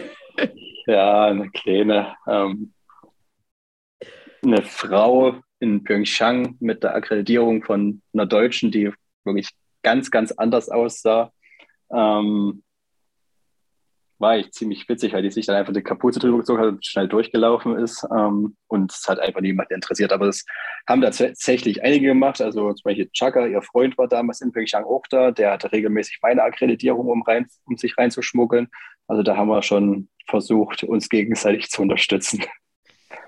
Geil. Okay, dann machen wir an die Frage einfach einen Haken. Wir haben es wir verstanden. Der nächste Fragensteller. Du warst ja früher mal Skispringer. Mich würde tatsächlich interessieren, was würde passieren, wenn man dich heute auf so eine Schanze setzt und runterfahren lässt? Oder würdest du überhaupt noch runterfahren? Würdest du dich das überhaupt noch trauen? Könntest du das noch? Ist das ein Traum, das nochmal zu machen? Oder sagst du, oh nö, also kann ich ganz einfach beantworten, ich würde mir einscheißen. Bin ich mir, bin ich mir, bin ich mir wirklich sicher. Ich habe da auch dieses Jahr viel mit dem Christopher drüber gesprochen, der ja auch Skispringer war. Wir würden es definitiv nicht mehr machen. Also schon alleine aus Körpergewichtsgründen und nee, ich, ich kann es mir wirklich absolut nicht mehr vorstellen. Ich hätte, ich, ich würde es, glaube ich, gerne machen, wenn ich es mir zutrauen würde, aber ich traue es mir nicht zu, bin ich ganz ehrlich. Und wer hat die Frage gestellt? Achso, Entschuldigung, Julia. Ja, aber das ist, glaube ich, wirklich auch so die einzige Sportart, die man dann nicht mehr macht, wenn man zurückgetreten ist, ne? Also wenn man damit aufgehört ähm, Doch, tatsächlich. Es gibt viele. Also es gibt so, ähm, es gibt weitaus mehr ähm, Hobby-Wettkämpfe, als man denkt, wo wirklich viele ehemalige Skispringer, also ich kenne auch einige noch, die mit mir noch zusammengesprungen sind und die seitdem einfach hobbymäßig springen. Und ich habe es mir eigentlich auch immer vorgenommen, wo ich aufgehört habe, wollte ich eigentlich unbedingt weiterspringen, dass ich einfach so, keine Ahnung, einmal im Monat oder vielleicht dreimal im Jahr oder was weiß ich, wenigstens noch ab und zu springe, damit es wenigstens so ein bisschen drin bleibt. Aber nee, hat halt mit dem Leistungssport, das kannst du ja auch nicht rechtfertigen. Also wenn du jetzt äh, du bereitest dich gerade auf eine Weltmeisterschaft vor oder irgendwas und dann gehst du im Sommer mal Skispringen bei irgendeiner Hobbyveranstaltung und dann passiert vielleicht noch was. Wie willst du das dann rechtfertigen, dass du dir dabei das Bein gebrochen hast, weil du halt nicht mehr Profi-Skispringer bist, sondern Hobby-Skispringer? Dann würde dir jeder einen Vogel zeigen und dich rausschmeißen. Ich wollte gerade sagen, aber auch die Hobby-Skispringer, die müssen ja dann auch immer wieder springen, ne? Also man tritt ja nicht einfach zurück und geht dann einfach auf die Schanze. Oder machst du einen auf Hugh Jackman in Eddie the Eagle? Schön mit dem nee, also, ich glaub, die, die, ich, also ich denke, letztendlich ist das, kann man sich das schon so ein bisschen wie Kreisliga-Fußball vorstellen. Also da geht es jetzt weniger um darum, eine perfekte Leistung zu bringen, sondern einfach ein Hobby auszuüben und natürlich die trainieren ab und zu, aber weil sie halt Spaß dran haben und nicht mit dem Gedanken, ich trainiere, um besser zu werden, sondern ich trainiere, weil es mir Spaß macht und das haben die, glaube ich, auch sehr dran. Wollte ich auch gerade sagen, Jan Ahon ist doch dieses Jahr auch nach äh, Jahren, ich meine, wie lange ist er jetzt zurückgetreten, auch wieder bei den finnischen Meisterschaften angetreten. Ja, und, war, ja, war, und, und war gar nicht so schlecht. Also Pyeongchang ist er okay. gesprungen. Ja, Pyeongchang. Er, er, war ja vorher schon mal und dann ist er wieder zurückgekommen. Genau. Und, ja. und dann ist er jetzt äh, tatsächlich aufgrund des Mangels im Nachwuchs äh, bei den finnischen Meisterschaften nochmal angetreten. Ist, glaube ich, sogar Dritter oder Vierter geworden. Das ist, muss Der man Nachwuchsskispringer, Janne Ahon, ja. ja. Genau. Der kenne ich nicht. Es tut mir echt, da blutet mir auch ein bisschen das Herz, wenn man an die finnischen Skispringer denkt. Das ist echt traurig. Ja, und wer könnte die Frage gestellt haben? Weißt du noch nicht? Ich könnt, nee, ja, ich, ich habe keine Ahnung. Machen wir mal weiter, weil die Person hat noch mehrere Fragen und irgendwann, glaube ich, wirst du drauf kommen. Okay. Du hast ja einen sehr, sehr aktiven Fanclub und ich liebe es immer, wenn die Jungs und Mädels da sind, denn da ist dann richtig Stimmung in der Bude. Andererseits, man glaubt immer, dass die niederländische Nationalmannschaft daherkommt. Mussten es orange T-Shirts sein, die die anhaben? Waren die im Ausverkauf billiger oder wie kam es dazu? Ähm, es ist Willi Willmann. Yes! Yes! Gut, sehr gut. Krass. Ähm, ja, ich kann es nicht erklären. Ich habe da, glaube ich, schon mal drüber nachgedacht und ich glaube, mir wurde da auch schon mal was gesagt, aber ich kann mich gerade nicht dran erinnern. Ich habe keine Ahnung, warum die sich für Orange entschieden haben. Sieht auch nicht unbedingt schön aus, aber es sieht auf jeden Fall auffällig aus. Ich könnte mir vorstellen, dass das damals der Grund war, dass man sich dachte, okay, schwarz, wenn man jetzt schwarz anhat und auf so einer Tribüne steht, dann fällt man jetzt nicht wirklich auf. Wenn man weiß anhat, fällt man auch nicht wirklich auf. Ich glaube, dass das der Grund war. Und ich glaube, es hat auch funktioniert, weil es ist dadurch bekannt geworden ähm, in den kleinen Kreisen, aber war, glaube ich, eine sehr gute Entscheidung, weil es sieht ziemlich cool aus, sieht auffällig aus, wenn man ins Ziel kommt und man sieht da 100 Leute in Orange stehen, dann weiß man, okay, die 100 gehören auf jeden Fall zu Axel. Also ich finde es sehr, sehr gut. Ist denn da noch Platz für zwei? Also wir, Julia, oder? Da gibt es Platz für weitere Tausende.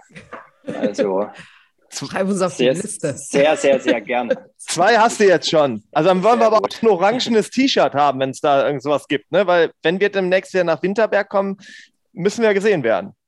Sehr gut, kriegen wir auf jeden Fall hin. Wenn ihr das wirklich wollt, organisiere ich das. Auf jeden Fall. Also ich bin dabei. Julia auch. Da, der Daumen ging hoch.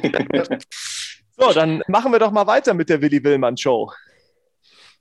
Sie will es wissen. Ja. Ich. Du bist bei der Bundespolizei und das Schöne bei der Bundespolizei ist ja, dass man da dort bleiben kann. Man ist verbeamtet auf Lebenszeit. Kannst du dir das dann tatsächlich vorstellen, dass du bei der Bundespolizei außerhalb des Sports arbeitest, also an Flughäfen oder an Bahnhöfen hinter bösen Jungs herzurennen? Schnell wäre auf jeden Fall. Wirklich gut, gute Frage, wichtige Frage. Ähm, ich kann es mir auf jeden Fall vorstellen, einfach weil der Bundespolizei ein guter Arbeitgeber ist und vor allem mir es ermöglicht hat, diesen Weg überhaupt zu gehen. Wenn es die Bundespolizei nicht gäbe oder dieses System in Deutschland, dann hätte ich diese Erfolge, die ich jetzt habe und diese schönen Erinnerungen ähm, nie einholen können in unserer ja, Randsportart, in der man einfach vom Sport alleine nicht leben könnte.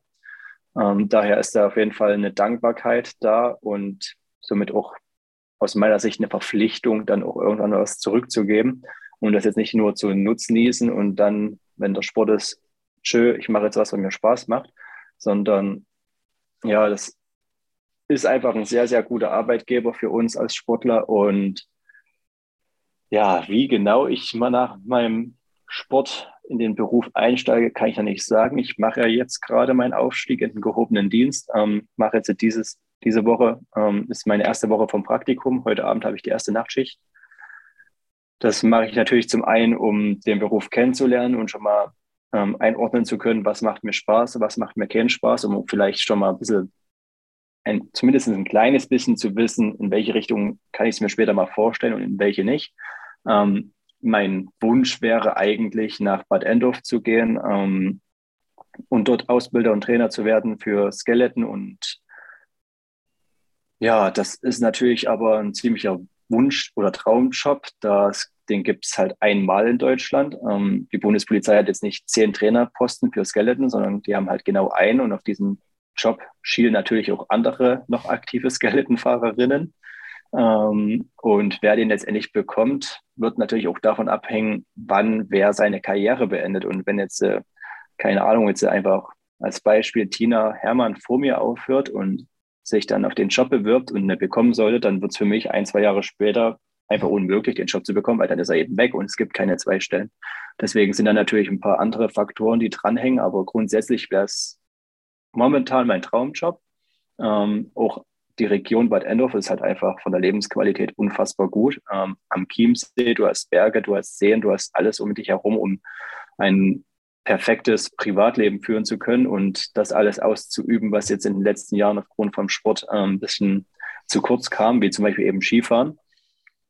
Und ansonsten der Grund, warum ich eigentlich damals zur Bundespolizei gegangen bin ähm, und nicht zur Bundeswehr oder Landespolizei, war, dass ich in die Fliegerstaffel wollte. Ich wollte Helikopterpilot werden das war irgendwie so, ja, ein ganz schöner Jugendtraum, würde ich sagen, der aber leider eigentlich schon geplatzt ist, da ich ja 2015 mir einen Wirbel gebrochen habe und der Wirbelbruch ist auch nicht so gut verheilt, ähm, dass es jetzt irgendwie wieder zusammengewachsen ist und das ist, soweit ich weiß, Ausschlusskriterium in der Fliegerstaffel und somit jetzt kein Fakt mehr und somit hoffe ich, dass es irgendwann dazu kommt, dass ich nach Bad Endorf gehen kann. Also du darfst keine Helikopter mehr fliegen, aber mit 145 Sachen äh, eine Eisrinne runterrasen, okay. Ja. naja.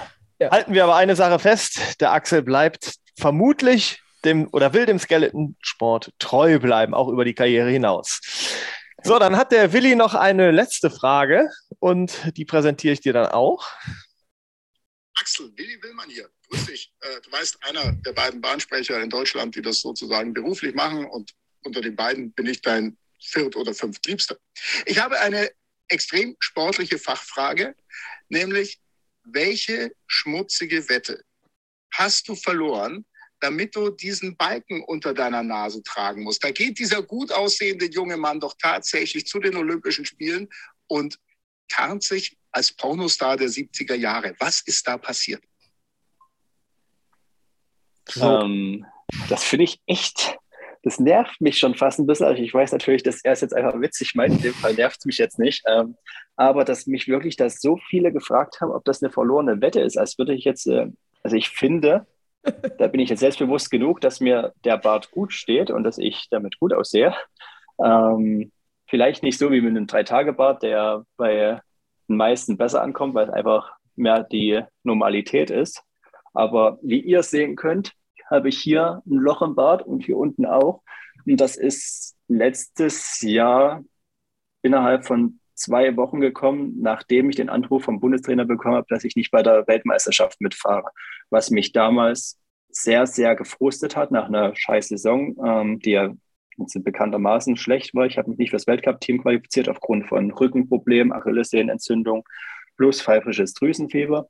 Dann kam noch die Entscheidung, ich fahre nicht bei der BM mit, obwohl ich zu dem Zeitpunkt relativ fit war. Und ich glaube, wenn es eine sportliche Entscheidung gewesen wäre, hätte ich die gewonnen. Ähm, da ich in dem Jahr in Altenberg einfach nahezu unschlagbar war, weil ich aufgrund dessen, dass ich im Weltcup nicht dabei war, sehr, sehr viel in Altenberg gefahren bin. Ähm, und das hat mich damals schon sehr fertig gemacht und dann habe ich einfach Haarausfall bekommen. Und wenn ich jetzt mir einen Bart wachsen lasse, sieht das einfach ziemlich ungepflegt aus und deswegen habe ich mich entschieden, den abzurasieren und komplett kahl will ich nie, das gefällt mir nie, deswegen habe ich mich für einen Schnürres entschieden und ich stehe dazu 100% dahinter. So, Julia, deine Wertung dazu? Kann er es tragen? Ich, ich finde auch, dass er es tragen kann. Vielleicht ist es einfach nur Willi äh, Willmanns Trauma aus den 70ern. ja, dann naja, müsste man also Willi Willmann einfach mal fragen, was er denn mit Pornodarstellern zu tun hat. ja, So. Ja, ich hatte tatsächlich schon mal eine Wette mit Felix Keisinger bei der WM vor zwei Jahren.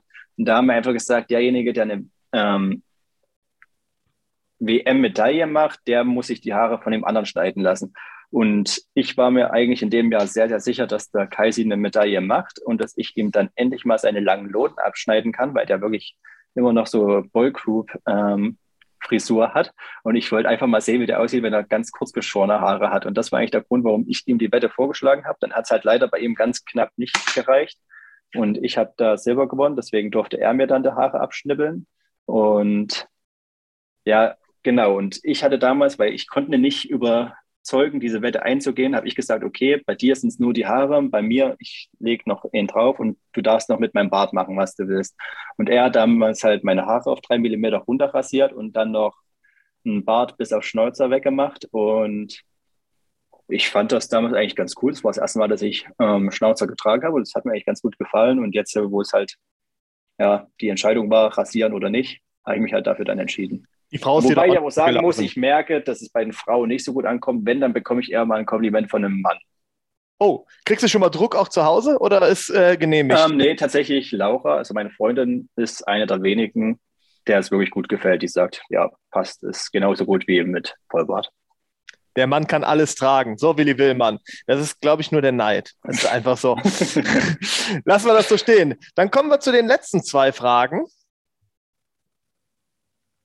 Hallo Axel. Ich habe also die Ehre, dir eine Frage zu stellen. Ähm, zuerst natürlich mal noch Glückwunsch zu deiner Silbermedaille in Peking. Ähm, geiles Ding. Und ja, unsere gemeinsame Zeit in der Ausbildung bei der Bundespolizei ist doch schon eine ganze Weile her. Ähm, aber ich kann mich noch äh, an deinen besonderen Musikgeschmack erinnern. Und jetzt würde ich wir gerne wissen, ob du immer noch so gern Kuschelrock hörst, ob das immer noch deine Lieblingsmusikrichtung ist. ähm, und was mich auch brennend interessiert, ob du immer noch deinen Zucker mit Kaffee trinkst und seit wann Schnecken zu deinem Lieblingsessen gehören. Das war mir dann doch irgendwie neu. Sehr gut. Ähm, war Carina, oder? Ja, richtig. Sehr gut. Deine, ähm, die letzte Gästin bei uns. Ja, gute Fragen gefallen mir. Weil jetzt kann ich erstmal Werbung machen. Erstens, ich höre immer noch sehr, sehr gute Musik. Ich habe einen unfassbar guten Musikgeschmack und zwar höre ich sehr, sehr gerne Metal. Ähm, das ist tatsächlich auch das, was mir an der Pandemie am meisten auf den Kranz geht, dass wirklich extrem viele Konzerte ausgefallen sind. Ich gehe wirklich sehr gerne auf Konzerte und ja, bin da auch, glaube ich, ein anderer Typ als normal, weil da bin ich dann schon sehr extrovertiert und raste ziemlich aus. Also ich habe wirklich gut, gut, ich habe wirklich gute Fotos auf dem Handy, wie mein Körper aussah nach gewissen Konzerten, wo ich wirklich von oben bis unten mit blauen Flecken übersät war, weil es wirklich hart zu sich geht. Aber aus irgendeinem Grund macht mir das unfassbar viel Spaß. Ähm, ich habe auch wirklich bestimmt mittlerweile fast zehn Konzerte, die jetzt noch ausstehen, die in den letzten Jahren wirklich alle ausgefallen sind. Ich hoffe, dass die nicht alle dann sich zum selben Zeitpunkt sagen, so, jetzt dürfen wir wieder und jetzt machen wir alle unsere Konzerte und ziehen, reißen das alles nach, weil dann wird dieser Sommer echt hart. Dann muss ich wahrscheinlich jedes Wochenende aufs nächste Konzert und kann mich kaum von einem zum anderen erholen. Ähm, aber ja, ich kann jedem nur empfehlen, mal in seinem Leben auf ein Metal-Konzert zu gehen. Es ist, finde ich, wirklich ein sehr, sehr schönes Erlebnis. Welche Bands ähm, sind das denn, wenn ich fragen darf?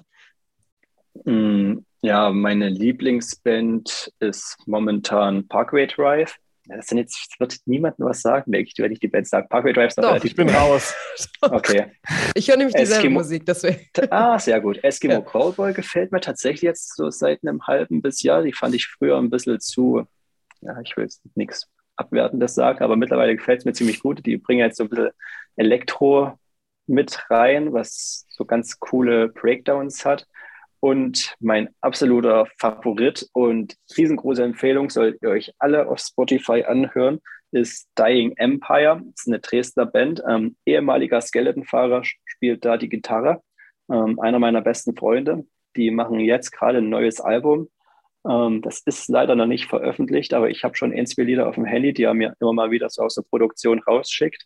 Und ja, die neuesten Lieder, die sind so unfassbar gut, dass ich wirklich hoffe, dass die den Durchbruch schaffen. Die standen schon kurz davor, wirklich einen Plattenvertrag mit einer sehr großen ähm, Firma zu unterschreiben. Und dann kam leider Corona und hat das alles kaputt gemacht. Wenn es rauskommt, hauen wir es bei uns in die Story. Jo, sehr ist gut. ein Deal. Ähm, Mit der neuen sehr Jingle. gut. Genau. Und da gab es auch schon Tourplanungen mit 70 Auftritten in Europa als Vorband von einer ziemlich bekannten Band. Ich weiß aber gar nicht mehr, wer es gewesen wäre. Ähm, ja, ich hoffe jetzt, dass bald Corona vorbei ist und die es dann schaffen, endlich auf Tour zu gehen und ja, die Bekanntheit bekommen, die sie meiner Meinung nach ähm, verdient haben, da die wirklich geile Musik machen und man sieht, dass die Spaß dran haben und jo, das macht Spaß. Also gebt alle mal bei ähm, Spotify Dying Empire ein oder bei dem Dienst eurer Wahl.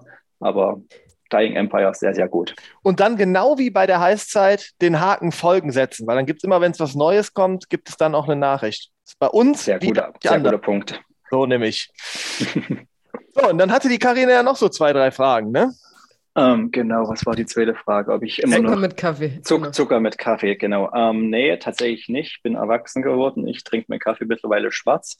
Ähm, aber auch einfach, das ist gar nicht mehr so großartig Genuss, sondern eher so Routine oder es ist so ja, Sucht und Routine, würde ich sagen, aus der ich meinen Kaffee heraus trinke. Um aber wach zu werden insgesamt- zum Beispiel. Genau. Ja. Aber insgesamt, ich weiß ja, worauf sie hinaus will, bin ich immer noch ja sehr süßer, was das betrifft. Also ich trinke gerne Limos, ich trinke gerne Cola. Ähm, Glaube ich, ein bisschen untypisch für Sportler, aber ja, ich stehe auf süße Sachen. Also auch Nachtisch etc., da bin ich immer Sind dabei. Schnecken, sind Schnecken denn tatsächlich dann so süß oder wie kommt die Hm. Jetzt zustande? Ja, also ich hatte eine Story ähm, in, bei Instagram im Oktober, wo wir in China waren. Da war das Essen natürlich sehr, sehr fragwürdig. Ähm, da waren wir nicht im Olympischen Dorf, das gab es ja zu dem Zeitpunkt noch nicht oder war noch im Bau. Da waren wir in irgendeinem Hotel und da war das Essen wirklich, das war so schon echt nicht gut. Und dann gab es tatsächlich einen Tag, da krabbelt auf einmal eine Schnecke mit, Ha- mit Haus noch, also keine Nacktschnecke, sondern die hatte ein Häuschen, krabbelte aus meinem Essen und ja, stand auf einmal oder saß, immer eine Schnecke macht, ähm, am Rand meines Tellers. Und das war dann der Zeitpunkt, da habe ich dann gesagt, okay, ich esse jetzt hier gar nichts mehr und habe mir dann jeden Tag nur noch diese Tütensuppen reingehauen. Die waren zwar lecker, aber auch nicht nährhaft. Dann ging es mit der Verdauung los. Also das war echt eine Katastrophe. Teufelskreis. Wirklich ekelhaft. So, was so Schnecken halt eben so machen. Ne? Ja, so kriechen, sitzen, Ja. stehen, durch den Salat laufen. Leimen. Ja, und dann hat die Karina, die du natürlich richtig erraten hast, äh, noch zwei letzte Fragen und dann bin ich auch ausgesaugt. Dann gibt es keine mehr. Geht klar. So, und jetzt habe ich noch zweieinhalb Fragen. Und zwar wollte ich wissen, seit wann eigentlich Puzzeln dein Hobby ist und äh, wie viele du da die letzten Wochen so gesammelt hast. Aber vor allem interessiert mich, wie war eigentlich dein Rückflug in der Business Class von Peking? Das gibt's da gar nicht. Woher weißt denn die das? Wir haben Also- uns ja überall eingesetzt. Das ist bei uns immer tatsächlich. Man sollte sich immer auf uns vorbereiten. Gut, ähm, also Puzzeln. Es hat mir Spaß gemacht. Ich habe mir vorgenommen, dass ich mal im Internet gucke, ob es noch andere Puzzle gibt von Sachen, die mich interessieren. Ich will jetzt kein Tiger puzzeln oder eine schöne Landschaft. Da habe ich jetzt wirklich kein Interesse dran, sondern das, bei dem Puzzle muss ich wirklich dazu sagen, das ist cool. Da gibt es noch so einen riesengroßen Zettel dazu. Ähm, und jedes einzelne Bild auf diesem Puzzle ähm, sind verschiedene ähm, Stationen vom Leben von Freddie Mercury. Ähm, deswegen fand ich das halt cool, weil ich habe das gepuzzelt und nebenbei halt diesen Zettel durchgelesen und äh, so ein bisschen was gelernt. Zum Beispiel habe ich nie gewusst, dass der ein Lied mit Michael Jackson zusammengesungen hat. Und deswegen hat es mir halt wirklich Spaß gemacht. Ähm, Ob es da jetzt noch ein anderes Puzzle gibt, was mir ansatzweise viel Spaß macht, mag ich zu bezweifeln. Tipp an deine Frau. Bei Ravensburger kann man Puzzle mit eigenen Motiven machen. Also so ein Puzzle mit der Goldmedaille von dir stelle ich mir auch ultra schwierig vor. Ich glaube, da brauchst du bestimmt, wenn du alleine. Stelle ich mir auch schwierig vor, weil ich keine Goldmedaille habe. Äh, Silber, Entschuldigung, da ist er wieder. Aber in vier Jahren meinte Genau. Fabian. So, ich bin schon wieder weiter. Ja, Ja, du ich- bist ich- Mentalist ich, geb- eigentlich. Ja, nee, ich muss ja den Tipp gar nicht weitergeben, sondern ich muss ja nur sagen, dass er die Folge sich anhören muss, wenn sie rauskommt. Mach Das machst ich. du ja sowieso, ne? Ja, das ist eine, tatsächlich, das wäre, glaube ich, eine ganz coole Idee. So ein Puzzle von mir selber kann ich mir schon vorstellen. Das wird, glaube ich, Spaß machen. So, ach, schwelgt mal wieder in Erinnerung. Ja, gute Sehr Idee. gut. Vielleicht kriegen wir noch ein bisschen Geld von Ravensburg. Na, so welche, welche Puzzle machst du am liebsten? Meine eigenen. Ja, das klingt schon sehr egomanisch. Ja, bist du selbst verliebt? Nein. so, und was war in der Business Class los am Rückflug? Ähm, ja, ich weiß nicht, wer den Fehler begangen hat. Es nervt mich schon sehr dolle, weil es einfach eine fehlende Anerkennung ist, meiner Meinung nach. Und wirklich, ja, es ist einfach nicht in Ordnung, dass meine Namen vertauscht wurden. Ähm, wenn man, wenn man bei Olympia eine Medaille gewinnt, dann fliegen wir als Team Deutschland ähm, Business zurück. Wenn man keine Medaille gewinnt, fliegt man halt Holzklasse zurück. Das war in Pyeongchang schon so. Das ist ein komisches Gefühl. Ich bin da als ähm, Vize-Weltmeister damals hingeflogen, deswegen auf dem Hinflug Business und dann auf dem Rückflug merkst du, okay, der Erfolg ist halt vergänglich und zack, ein schlechtes Rennen, schon sitzt du wieder Holzklasse. Ähm, aber ist ja auch normal, so geht's halt im Sport. Und jetzt äh, ist das natürlich so eine Sache, das ist jetzt nicht so, dass ich jetzt irgendwie äh, ein Schickimicki-Typ bin oder so, sondern das genaue Gegenteil, aber Anerkennung ist mir schon wichtig und wenn ich die Medaille gewinne und jeder andere der eine Medaille gewinnt, sitzt Business zurück, dann finde ich, ist das auch einfach mein gutes Recht, dass ich das auch tun kann. Und wenn ich dann mein Flugticket bekomme und wir bekommen das halt von unserem Team, wo alle Namen draufstehen, Christopher Kroter, Alexander Gassner und Axel Jung. Und ich sehe dann bei Alexander Gassner ähm, steht Business dahinter und bei mir nicht, weil die Namen vertauscht wurden, weil irgendjemand wieder kein Interesse am Skeleton hatte und sich nicht sicher war, hat jetzt der Axel Jung die Silbermedaille gewonnen oder Alexander Gassner. Ja, Axel und, Und deswegen die, ne? den, genau, Ja. deswegen wurde Alex als Business eingetauscht. Ähm, letztendlich war es egal, weil, wie gesagt, es gab dann die Flugprobleme, dass unser Flug gecancelt wurde und dann auf dem zweiten Flug mehr saßen als, glaube ich, ursprünglich geplant. Und wir zu spät am Flughafen waren, obwohl wir schon fünfeinhalb Stunden vorher da waren und angeblich waren die Business-Sitzplätze dann schon vergeben und deswegen saß ich so oder so nicht Business, aber letztendlich bin ich da wirklich ja, da geht es mir einfach ums Prinzip und das fand ich einfach ziemlich enttäuschend und ja, traurig, dass sowas überhaupt passiert. Das sollte einfach nicht sein. Das ist vielleicht ein menschlicher Fehler, der einfach nur in der Hektik passiert ist, aber es gab auch keine Entschuldigung von irgendjemandem oder so. Das ist irgendwie fehlende Anerkennung, meiner Meinung nach. Also Und deswegen hat mich das genervt. also bei uns hast du die Anerkennung gekriegt. Du bist äh, bei uns und nicht irgendjemand anderes. Äh, ich sage schon mal vielen Dank äh, an Diana, an Willi und äh, an Karina für die eingereichten Fragen. Und es wird auch die Extended-Folge. Sind wir, gesagt, wir sind bei 2 Stunden 50 mittlerweile. ja, sehr schön. Nein, aber das ist super. Ähm, also vielen Dank nochmal für das Interview und wichtig sind natürlich auch äh, unseren Fans die Giveaways unserer Sportstars. Unser heutiger Gast, der hat uns nämlich eine Olympia-Weste von Pyeongchang mitgebracht und natürlich ein handsigniertes Autogramm. Und diese Sachen, die könnt ihr bei uns gewinnen, wenn ihr uns bei Instagram und oder Facebook folgt und unter das Foto eures Stars postet, wer von euren Leuten dieses Mitbringsel am meisten verdient hat. Wir posten dort nämlich vor jeder neuen Folge ein Bild der Sportlerin oder des Sportlers, die wir zu Gast haben werden. Und unter allen Einsendungen wird dann per Social Media ausgelost, wer diese tollen Giveaways gewinnen wird. Also macht mit, es lohnt sich. Wir drücken euch die Daumen. So, und jetzt machen wir die Fastlane ganz fast und ganz schnell zusammen, Julia. Ganz lane, Frag- ganz fast genau, ganz lane, ja. genau, das sind unsere vier schnellen Fragen. Julia haut Frage 1 und 2 raus und ich komme mit 3 und 4 hinterher. Bist du bereit? Genau. Okay, also ich soll jetzt nicht ausschweifend antworten. Äh, Also bei der das- ersten darfst du es auch gar nicht. Okay. Also, erkläre uns deine Sportart so schnell es geht. Also wir liegen auf dem Bauch, ähm, fahren einen Eiskanal runter mit dem Kopf voraus. Wichtig dabei ist ein schneller Start. Wir trainieren im Sommer wie Leichtathleten und Sprinter, damit wir mit maximaler Geschwindigkeit in die Bahn gehen. Müssen dann tief durchatmen, entspannen und den Schlitten mit minimalen Bewegungen so schön wie möglich ins Ziel bringen. Ich würde sagen Bahnrekord. Vielen Dank, Axel Jung. Zweite Frage. Ähm, jetzt haben wir uns, äh, beziehungsweise wir haben gehört, dass du dich in deiner Sportart super auskennst. Aber wie steht es denn mit anderen Sportarten? Also erklär uns doch bitte, was das Tolle am Eiskunstlaufen ist. Ähm, tatsächlich habe ich in meinem Leben nur einmal Eiskunstlaufen bis jetzt gesehen und das war in Oberstdorf. Da war ich noch Skispringer. Ähm, und wenn man da im Internat gegessen hat, hatte man Blick auf die Eisfläche. Und zu dem Zeitpunkt war ich relativ jung, vielleicht so 16 oder 17, fand ähm, Eisschnelllaufen eher so mh, hm, blöd, langweilig. Und ich war unfassbar fasziniert, als ich das gesehen habe, als ich da beim Training zugeguckt habe. Ich habe mich dann jedes, da jeden Tag ähm, nach dem Essen noch eine halbe Stunde in die Eishalle gesetzt und habe da zugeguckt beim äh, Eiskunstlauftraining, weil es einfach wirklich beeindruckend war, das zu sehen. Also am Fernseher glaube ich nicht ganz so extrem. Da könnte ich mich jetzt nicht dazu begeistern, das zuzugucken, aber vor Ort war ich wirklich absolut fasziniert davon. Es sah unfassbar schön aus, es waren auch gut aussehende Frauen einfach. Ähm, also war wirklich rundum eine gute Sportart.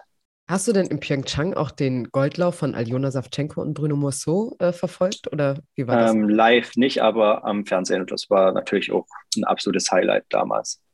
Auch bei uns übrigens in der Heißzeit. Folge 6, glaube ich.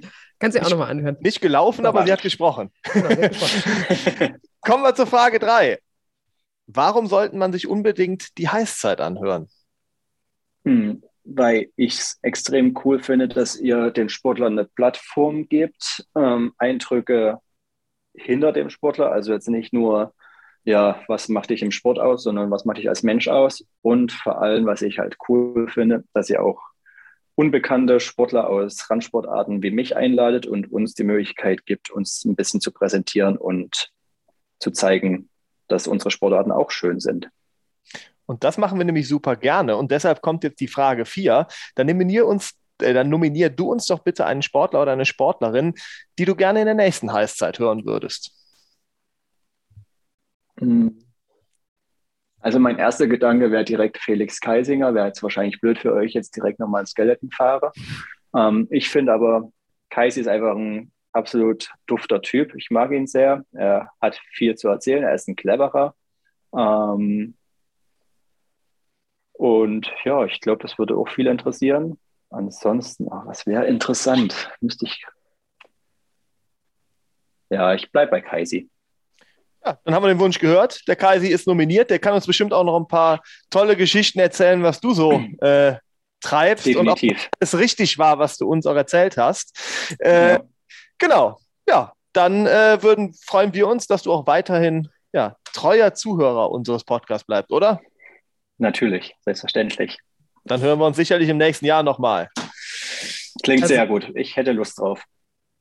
Also mit Felix feiern wir dann auf jeden Fall eine fette, fette Party. Äh, mit den ganzen Lorbeeren, die du schon vorgeschossen hast. Sehr gut. Äh, Axel Jung, vielen Dank für das Gespräch. Ich hoffe, es hat dir sehr viel Spaß gemacht, uns auf jeden Fall. Definitiv. Und äh, das war es auch für die Heißzeit, zumindest für heute. Wir sind bald wieder für euch da. Bei uns gibt es natürlich die volle Ladung Wintersport für alle, die einfach nicht ohne können. Natürlich sind wir Social Media mäßig ganz vorne mit dabei. Ihr findet eure Heißzeit bei Instagram und Facebook. Also schaut da doch mal vorbei und seid gespannt auf den nächsten Gast hier bei uns oder Gästin, äh, dem oder der ihr dann eure Fragen stellen könnt. Jetzt sage ich aber Ciao mit V-Stil. Fabi und Julia sind raus. Bis zum nächsten Mal. Bleibt gesund. Ciao, ciao. Ciao.